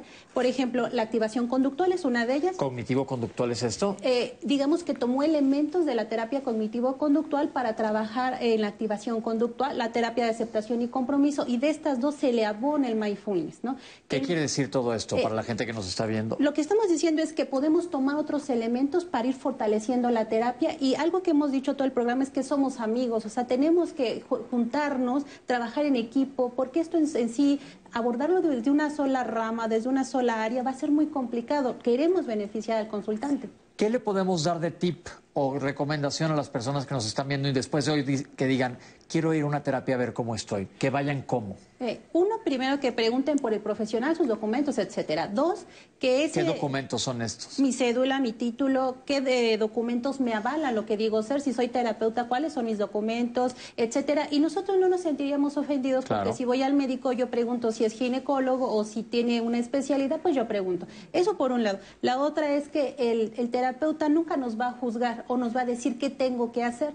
Si me dice qué tengo que hacer, entonces tendríamos que salir corriendo un poco de ahí porque el trabajo es en equipo. No soy yo la experta de la vida del consultante, sino el consultante es el experto y partimos de ahí que es un trabajo en equipo. ¿Qué tan importante es la comunicación entre el terapeuta y el psiquiatra que está prescribiendo medicamentos o los psiquiatras también dan terapia? Eh, sí hay psiquiatras que pueden hacer una subespecialización para dar algún tipo de psicoterapia, pero la comunicación es súper relevante. Ahora con los medios de comunicación de mensajería instantánea es mucho más expedito este tema, pero en, en específico mi trabajo clínico es bien importante la correlación con la psicoterapia. Para depresión, algo que me ayuda mucho es trabajar las ideas preconcebidas. Un paciente deprimido muy seguramente llegará con es que yo soy adicto a los carbohidratos y entonces no puedo dejar de comer, es que yo soy un búho y no una golondrina, entonces yo funciono mejor por las noches y no me trates de regular el sueño, es que yo soy alérgico al ejercicio y entonces por favor no me pidas hacer ejercicio. Esos son temas que se mejoran y esas ideas preconcebidas se trabajan en la terapia conductual y tiene grandes resultados para que el paciente mejore. Perfecto, ya nos habló un poco el doctor Nicolini, pero quiero que ahondemos un poco más sobre la neuromodulación. Bueno, la neuromodulación es una de las grandes herramientas que tenemos para el tratamiento de los trastornos mentales, especialmente la depresión, que fue el primer padecimiento que fue tratado con, con mecanismos de neuromodulación.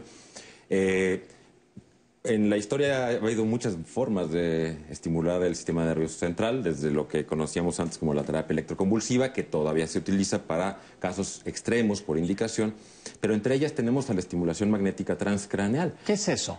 Es una forma de estimular eh, de forma no invasiva, focal, eh, eléctricamente el cerebro a partir de un campo magnético oscilante. Hace falta un equipo de estimulación, hay equipos de, muchos, de muchas marcas, de muchos, de muchos modelos, y una bobina genera un campo magnético, tiene una forma especial, la que más usamos en psiquiatría es la que tiene forma de 8, y entonces el campo magnético permite una zona muy precisa de estimulación de la corteza cerebral. La enorme ventaja de esta forma de estimulación es que permite modificar la, actividad metabólica, la conectividad de regiones específicas en el cerebro que sabemos que son clave para restablecer algunos síntomas y en muchos casos apoyar eh, casos que no responden normalmente al tratamiento con fármacos o con psicoterapia. ¿Qué hace esto? A la hora que me dan, yo me acuerdo cuando yo llevé psiquiatría en la carrera que decían, se utilizaban más las terapias electroconvulsivas que, como dice el doctor, se han dejado de usar, pero en algunos casos sí son específicas.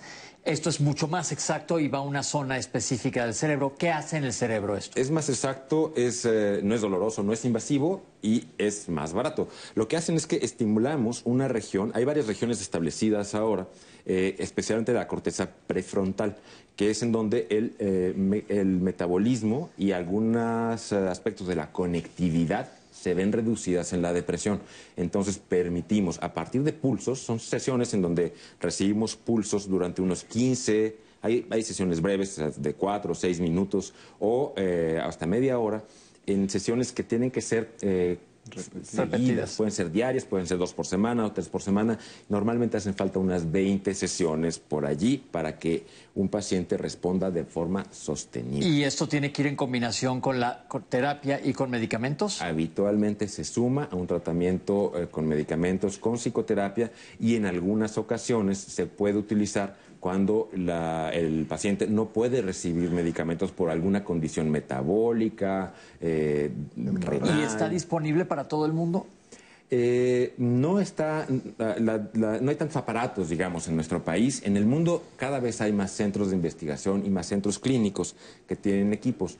Afortunadamente, cada vez es más asequible pero son pocos los centros que eh, ofrecen este tratamiento. Y hay que decir, Pepe, que no nos extrañaría ver este tipo de avances en otras áreas de la medicina. Vemos que se hacen cateterismos y se destapan arterias, vemos que me meten algunos microelectrodos en el Parkinson y dejo de temblar. La medicina ha avanzado increíblemente en los últimos 10 a 20 años y en psiquiatría también. Esta es la neuromodulación, ahora está la estimulación magnética y cada vez hay nuevas maneras de neuromodular.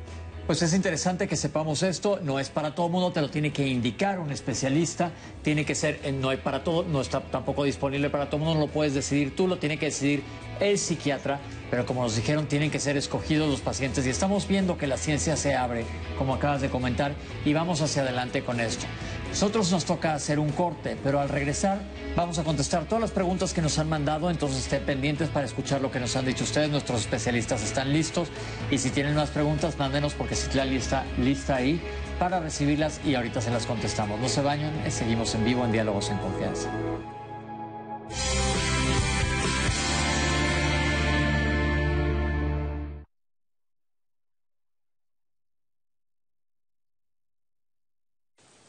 Martín Ortega Huerta.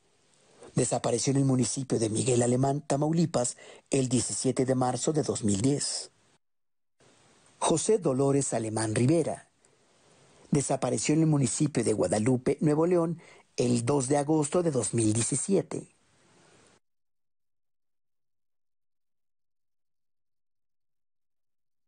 Si te agreden o amenazan para limitar tus derechos políticos. Si te ocultan o niegan información para impedir la toma de decisiones. Si tratan de obstaculizar tu campaña.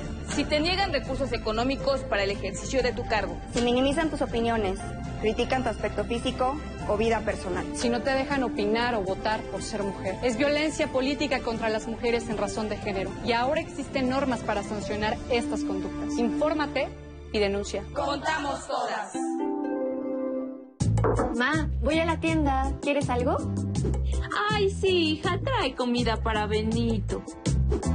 Ok, ¿sobre o croquetas? Las croquetas son más duraderas. Sin embargo, un sobre hidrata más a un gato. Trae sobre. No, pues la que sabe, sabe. Cuando conoces, decides mejor. Estas próximas elecciones, infórmate para tomar la mejor decisión en www.ism.mx, porque quien sabe, sabe. Entonces, ¿qué? ¿Te vas a seguir haciendo? ¿Vas a seguir permitiendo que todos estos políticos mediocres y corruptos... Sí, eso. Sigan haciendo lo que se les da la gana con nuestras vidas. ¿Te vas a quedar cómodo en tu casa ese domingo tan importante? Mientras estos tipejos siguen violando una y otra vez tus derechos. De una vez te digo. Que yo no. Pásate a la izquierda. Todo México se está pasando a la izquierda. El PT te acompaña. El PT te empodera. El PT está de tu lado. Desde el nuevo portal del 11 es más fácil sintonizar y encontrar tus programas favoritos. Accede al apartado de horarios para conocer nuestra programación del día a día. Sintonízanos en cualquier momento. En el menú selecciona En vivo y ahí encontrarás nuestras transmisiones. Explora nuestra sección Programas para que descubras lo sencillo que es encontrar nuestro contenido. Vive una experiencia renovada desde el sitio web del 11. El 11 es digital. Morena nos prometió que iba a barrer de arriba hacia abajo y lo cumplió. Barrió con ahorros de México. Barrió con los medicamentos. Barrió con las estancias infantiles. Barrió con los apoyos para el campo. Barrió con el empleo Barrió con los programas de apoyo a las mujeres. Barrió con todo. Morena es una desgracia para México. PRI, el Partido de México. En Morena estamos unidos para sumar ideas, esfuerzos y esperanzas. La lucha nos reúne y nuestra diversidad nos fortalece. Juntas convertiremos los retos en victorias. Juntos vamos a consolidar la cuarta transformación.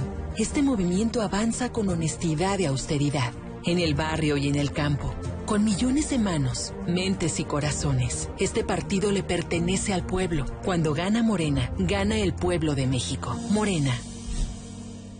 En la ciudad están haciendo un movimiento bien chilango y bien bonito. Un movimiento de gente de a pie, de bici, de metro y de pecero. Un movimiento diverso que lucha con todo por el respeto a la diversidad. Algunos nacimos aquí, otros no. Todos tenemos pasados diferentes, pero nos une a nosotros el deseo de un futuro mejor para esta ciudad. Te invitamos a participar con nosotros porque la ciudad ya está en movimiento. Movimiento Ciudadano. La Secretaría de Salud reporta este 17 de enero de 2021 que en México hay 108.550 casos activos y 152.205 casos sospechosos de COVID-19. 140.704 personas han fallecido y el 74.5% de los casos se ha recuperado. En esta temporada, sigue las indicaciones de las autoridades de salud. Quédate en casa, usa cubrebocas y lava tus manos frecuentemente. Gobierno de México. La memoria histórica nos constituye una memoria colectiva. Nuestra lucha ha sido en contra de la migración irregular. No tienes que ser un artista para hacer cultura, ¿no? Todo el mundo hace cultura todo el tiempo. Yo confío más en los republicanos porque ellos te dicen qué van a hacer. De buena fe, lunes, 20 horas.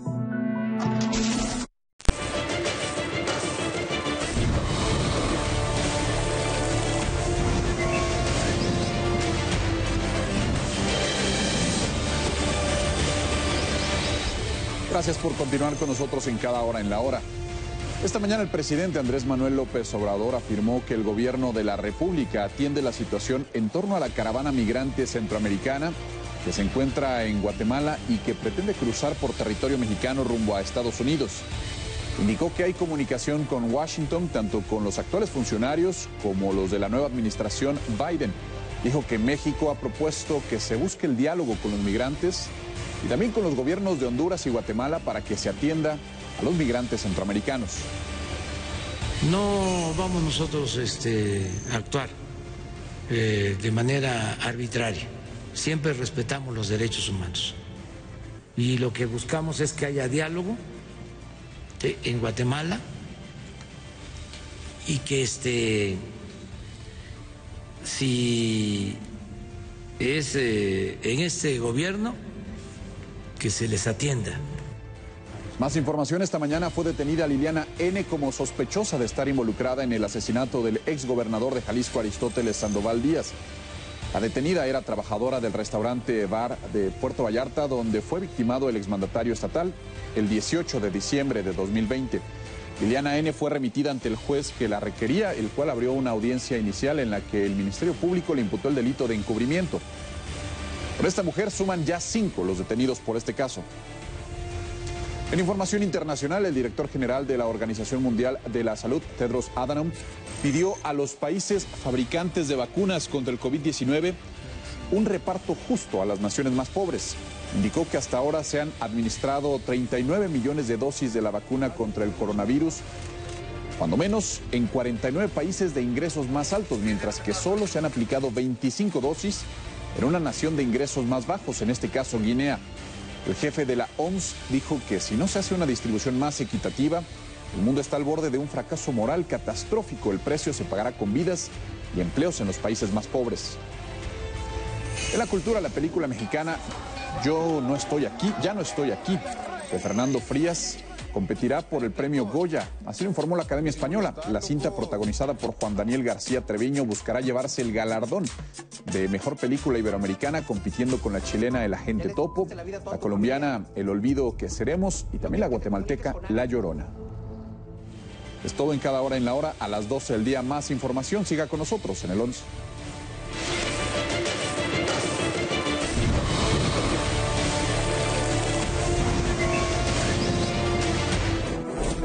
La equidad de género en el Politécnico persigue el retomar los talentos que cada persona como ser humano tiene para ser inclusivos, que sea un espíritu que compartamos al dar una clase frente a nuestros alumnos y alumnas. El Politécnico ha desarrollado varios programas institucionales que nos permiten como escuela apoyarnos para generarlo y crear esta conciencia en los alumnos. Bueno, las mujeres politécnicas somos mujeres de trabajo, de entrega, de profesionalismo y eso se ve en la calidad de nuestros alumnos.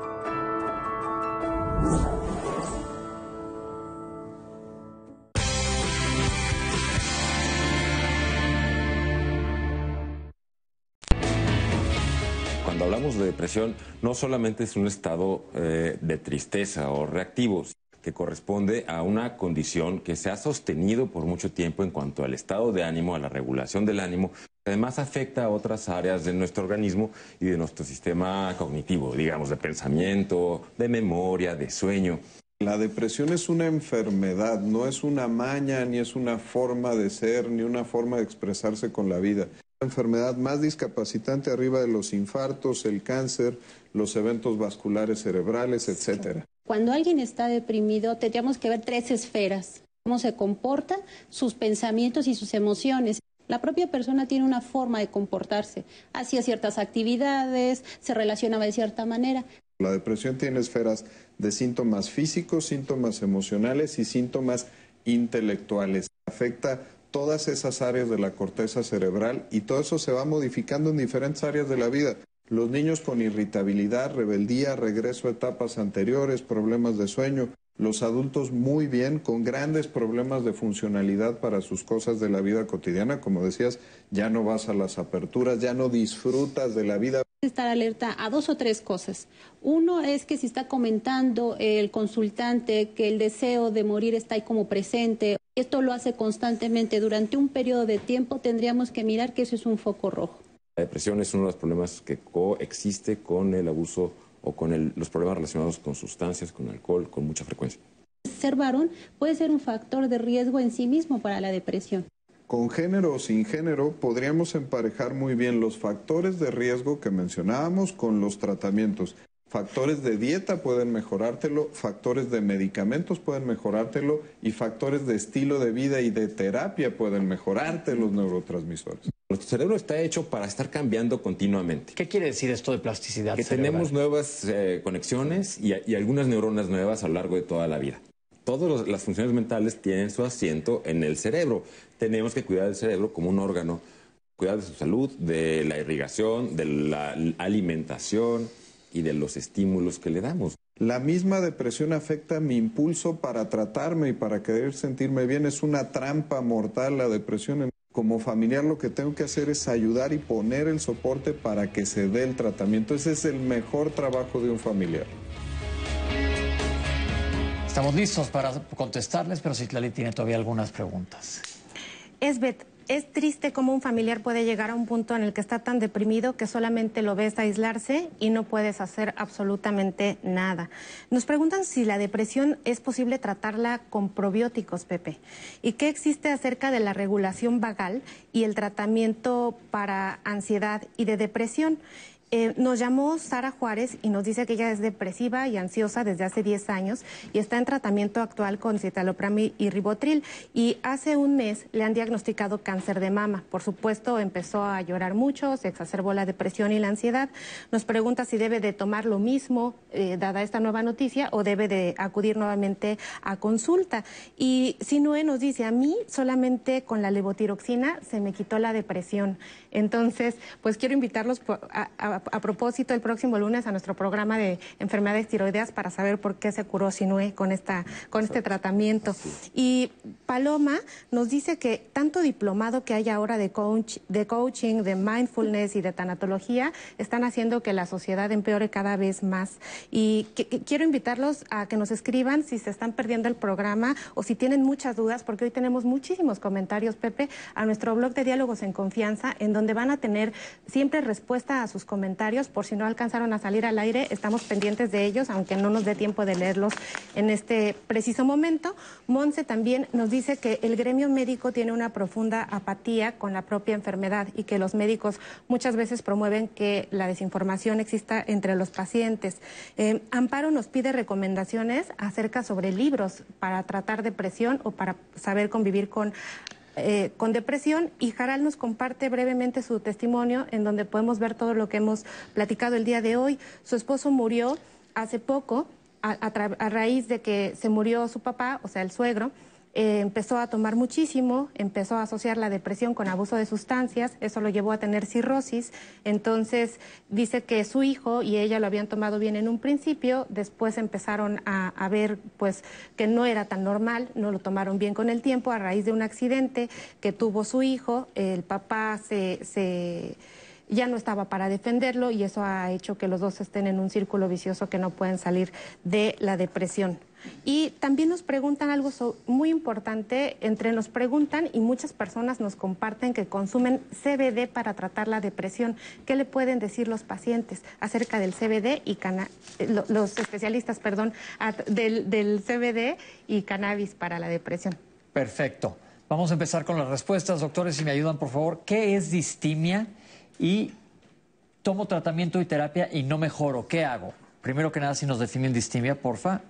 La distimia es la depresión crónica que ha durado por más de dos años y ahora le cambiaron el nombre, ahora se llama trastorno depresivo persistente para que los pacientes y los doctores sepamos que es una condición crónica que ahí va a estar y que requiere tratamiento de terapia y de medicamentos por tiempos indefinidos y que puede empeorar con el tiempo. Hay que modificar los tratamientos, pero es como decir tengo diabetes o tengo hipertensión en el área de la depresión. Entonces, si no mejora, que vuelva a ir con su psiquiatra. Siempre. Estoy tomando desde hace mucho tiempo clonazepam. ¿Se puede asociar a Alzheimer? Bueno, el clonazepam, eh, que es una de las benzodiazepinas, como todas ellas, tienen eh, interferencia en su acción con procesos de memoria. Eh, desde luego que en adultos mayores no es conveniente el uso por eh, tiempos eh, más Hola. allá de lo que está establecido porque interfieren con procesos de memoria que ya están disminuidos en muchos pacientes y también aumenta el riesgo de caídas. Como un dato importante, uno de los problemas más severos del uso de benzodiazepinas son caídas en Perfecto. adultos mayores. En, en 2017 hubo un estudio que demostraba que el uso frecuente de, de las benzodiazepinas se asociaba un poco más a demencias, recalcando lo que mencionaba el doctor Jorge durante la charla de que eh, hay que usar las benzodiazepinas de forma inteligente por un especialista y solo por el tiempo adecuado. Perfecto, ya nos hablaron que sí hay relación con demencia y preguntan que si la depresión causa lesión cerebral. Bueno, eh, la depresión consiste en un- una desregulación de neurotransmisores, pero también de la neuroplasticidad, o sea, de la capacidad para ajustar nuestro cerebro. El problema es que en tanto que persiste la depresión, hay más eh, deterioro en algunas funciones al- cabo de años y eh, de más problemas en otras enfermedades sistémicas, cardiovasculares, metabólicas. Entonces, eh, es un conjunto de problemas que deben tratarse. Efectivamente, traen problemas a largo plazo si no se trata. Nos vuelven a, a preguntar que si se hereda, mi papá tuvo, yo tengo, quiero saber si mi hijo va a tener y qué puedo hacer para evitarlo. Hay un incremento en la susceptibilidad en la transmisión de la depresión mientras mis familiares en primer grado la tengan. Si soy gemelo monocigótico, venía en la misma bolsa y tengo depresión, mi gemelo va a tener 100% de chances de depresión y van disminuyendo conforme menos comparto genoma con mis familiares. Perfecto. Alguien nos habló y nos dijo que tiene una fibromialgia severa y el tratamiento lo ha incapacitado totalmente, que además ahora se ha agregado colon irritable. Curiosamente a la fibromialgia mucha gente le habla la colitis de los músculos. ¿Qué le podemos recomendar? La fibromialgia ahora se le llama síndrome de sensibilización central porque sabe que hay una desregulación en el tálamo, que es el centro donde confluyen todas las sensaciones del organismo y ahora por eso le puso ese nombre porque se comparten muchos síntomas en aparatos y sistemas, depresión, problema cognitivo, disautonomía, disfunción temporomandibular, colon irritable, vejiga hiperactiva, y problemas de dolor generalizado. Si tiene fibromialgia, tiene que seguirse evaluando porque cada vez hay mejores tratamientos. Y comentárselo a su médico si tiene estos síntomas que le incapacitan. Tengo ocho años tomando clonazepam y me siento muy mal.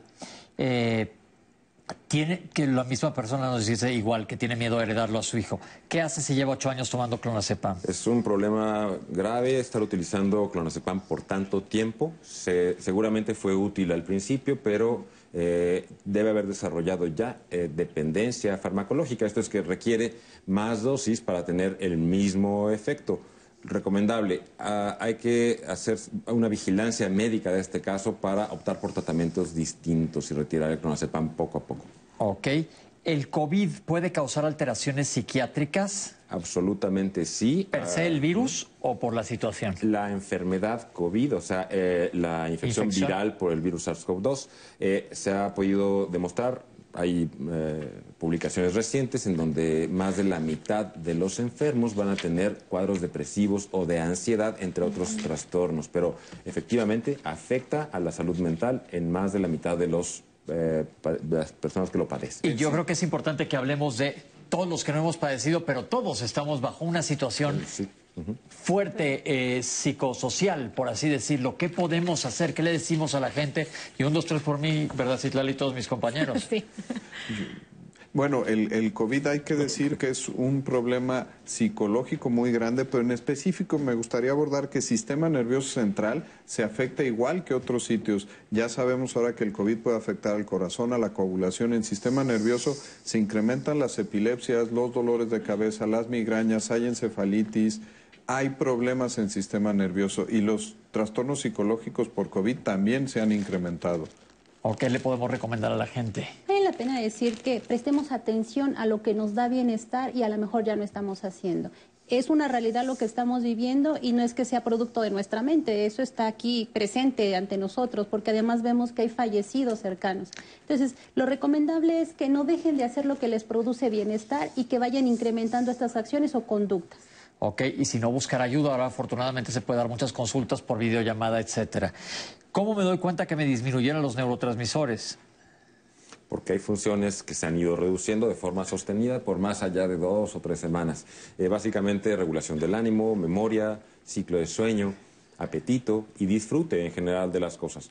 Eh, esto nos habla de reducción en, eh, en la disponibilidad y en la función de estos neurotransmisores. Básicamente es la manera clínica y así me puedo dar cuenta si estoy en mi casa que está fallando algo. La meditación ayuda, las respiraciones, el mindfulness. Sí, totalmente. El mindfulness es una herramienta que nosotros ocupamos en la consulta y una- un efecto secundario es la relajación, pero no es lo que buscamos. Lo que buscamos es que aprenda a vivir el tiempo presente porque sabemos con la ansiedad o la depresión su mente se va al pasado, se va al futuro. Entonces, por supuesto que abona. Ok. Me frustro mucho de no poder ayudar a mi hija con depresión.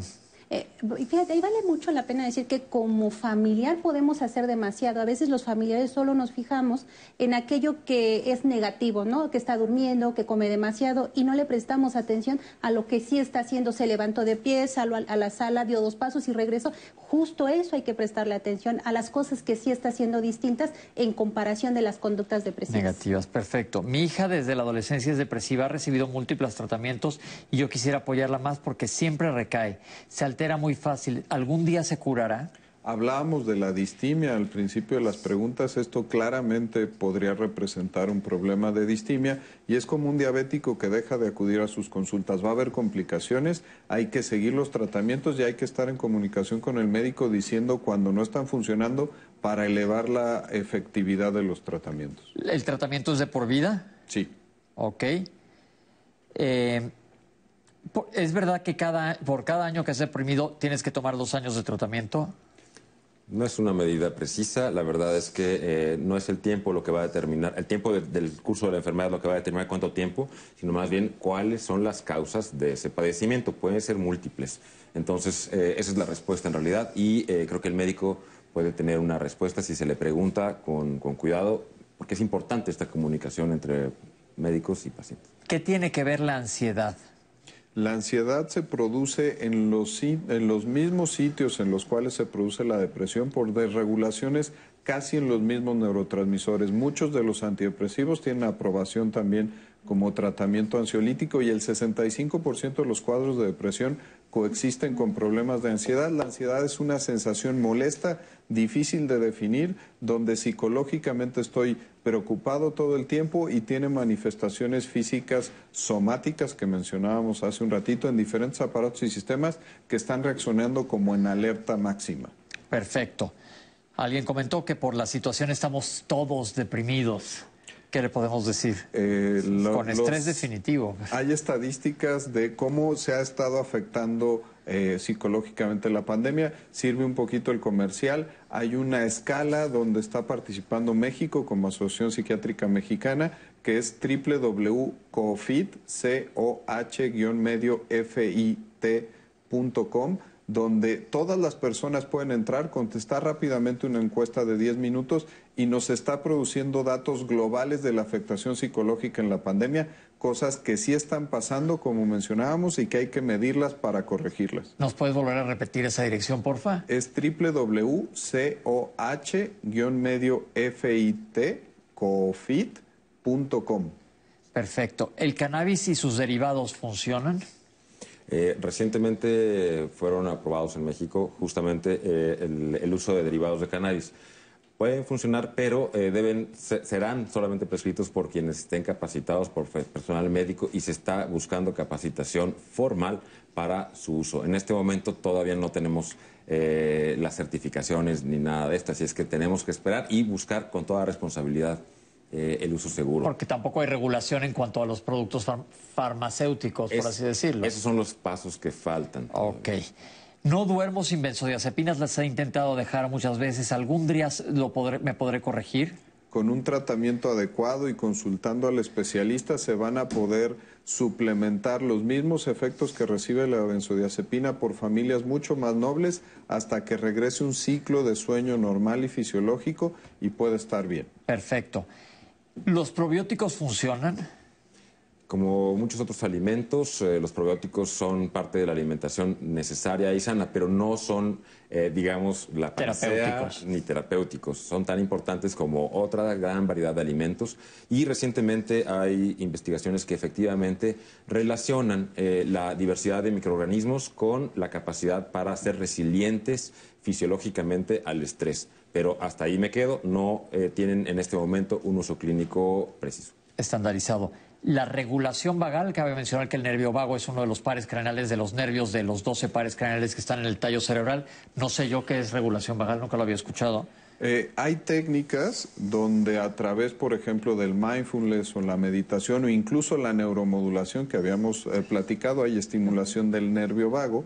El nervio vago es uno de los pares craneales que sale a través del sistema límbico y tiene una vida una vía de ida y de vuelta. Tú puedes estimular el sistema límbico a través de regular el nervio vago y esto lo haces con procedimientos de neuromodulación, con la respiración, con la meditación, con la relajación, controlas al sistema límbico. Son efectivos, pero son una herramienta más dentro de todo lo que tenemos en ansiedad y depresión. Perfecto. Alguien que tiene ya depresión de muchos años nos habló que aparte le dieron un diagnóstico de cáncer de mama. Esperemos que estés a tiempo para que recibas un tratamiento adecuado y que se ha deprimido más. que ¿Qué le sugerimos? Es importante el tratamiento de la depresión eh, en presencia de cualquier otra enfermedad, especialmente cuando se trata de cáncer, cáncer de mama, porque sabemos que la sobrevida y la, el buen pronóstico, en, no sabemos en qué estadio esté este, este, esta enfermedad, pero el tratarse, la depresión es fundamental para mejorar el pronóstico, sin duda, y la evolución del caso. Perfecto.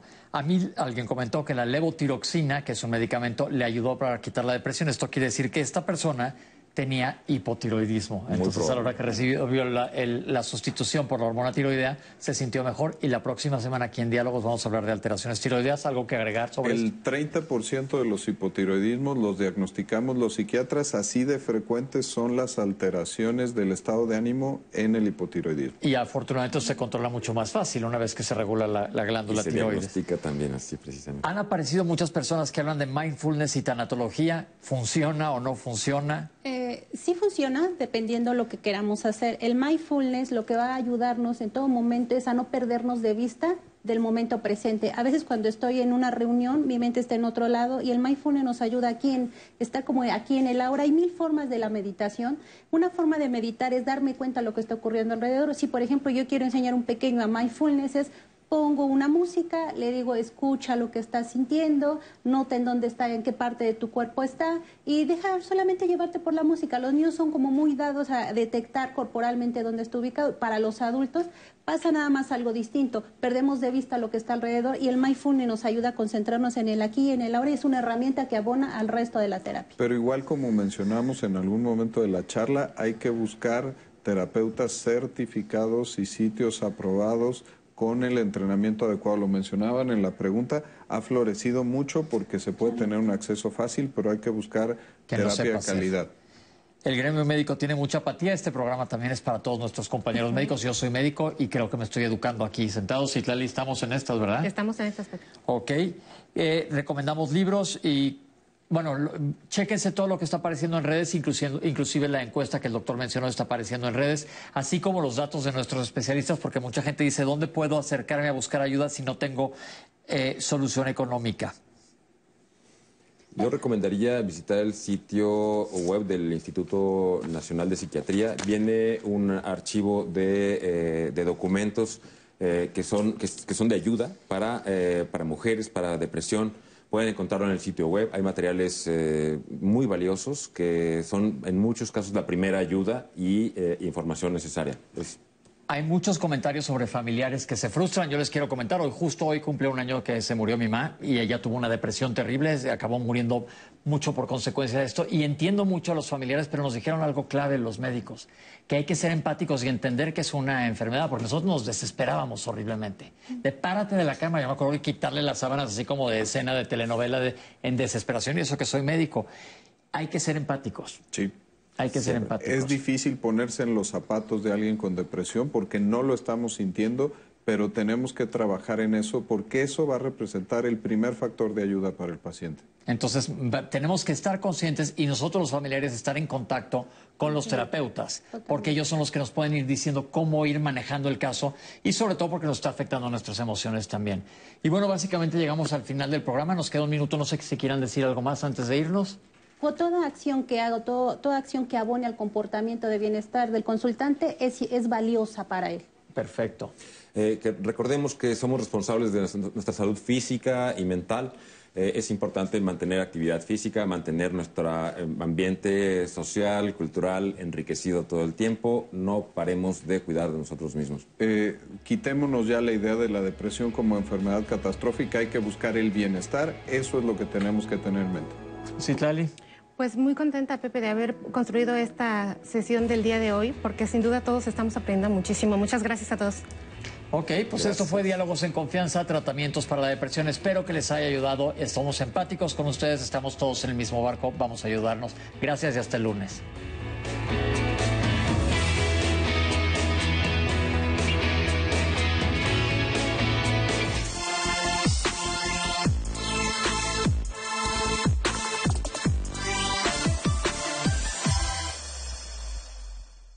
En las elecciones más grandes de la historia.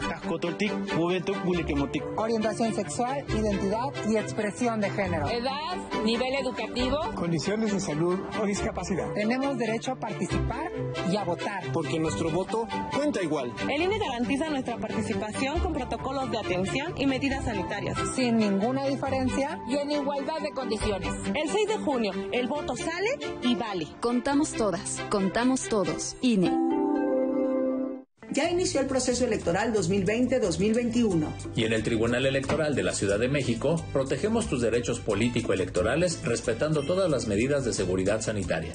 Con el fin de brindarte la atención que mereces de forma segura, habilitamos la modalidad a distancia. Llama al 55 53 40 4600. En caso de que nos visites, te invitaremos a seguir los protocolos de salud. Tribunal Electoral de la Ciudad de México, garantizando justicia en tu elección.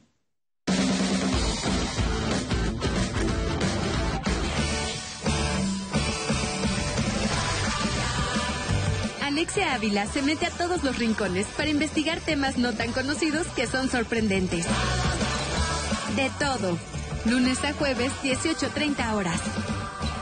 Somos la nueva fuerza política de México. Llegamos para impulsar la fuerza de las y los jóvenes, la fuerza de las mujeres y la igualdad, la fuerza del medio ambiente. No somos ni de izquierda ni de derecha, somos centro progresistas somos el partido de la fuerza de miles de mexicanas y mexicanos, como tú y como yo. No venimos a pelear, sino a construir con fuerza. Súmate y lograremos con fuerza un México que es más grande que sus problemas. Fuerza por México, el partido fuerte de México. ¿Sabes las consecuencias para ti y tu familia de 40 años con gobiernos del PRIAN? El poder adquisitivo del pueblo cayó 60 lugares a nivel mundial. Pero la cuarta transformación detuvo esta caída y aumentó el salario mínimo. El primer año 16%, El segundo, 20% más. Y para 2021, aumentará otro 15%. En Morena, luchamos por un salario digno que mantenga viva la esperanza en México. Morena. Aún en la nueva normalidad, puedes armar un buen plan de fin de semana. Tamara te muestra lugares para pedir de comer o los protocolos que siguen para cuidarnos.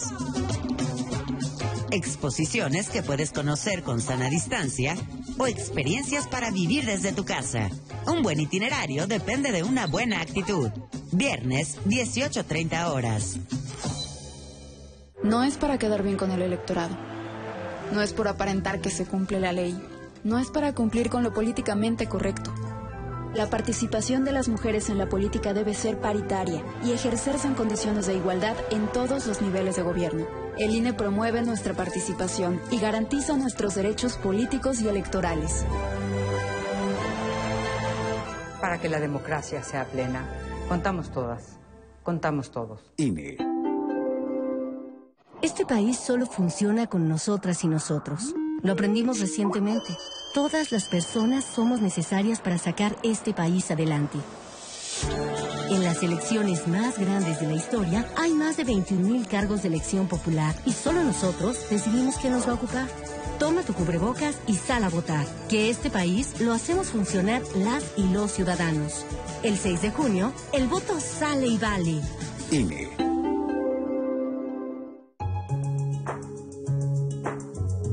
Clasificación A. Contenido apto para todo público.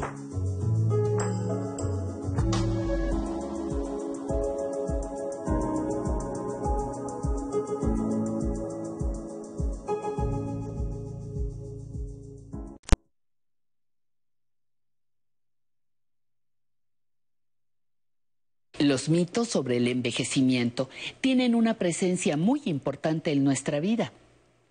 Si no los cuestionamos, pueden dañarnos. Por ejemplo, aquel que dice que vejez es igual a enfermedad. No se lo crean. Por eso tenemos la sección de hoy para prevenir enfermedades y atender correctamente las que llegan ahora o desde años atrás. Aprender a envejecer. Ya empezó.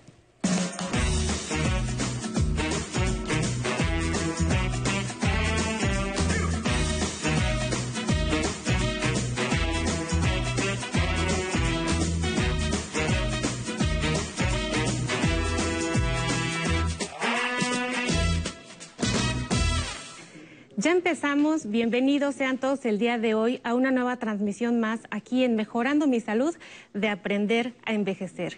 Y el día de hoy vamos a estar platicando de una enfermedad respiratoria importantísima que en estos momentos en donde la mayoría de las personas estamos cuidando específicamente datos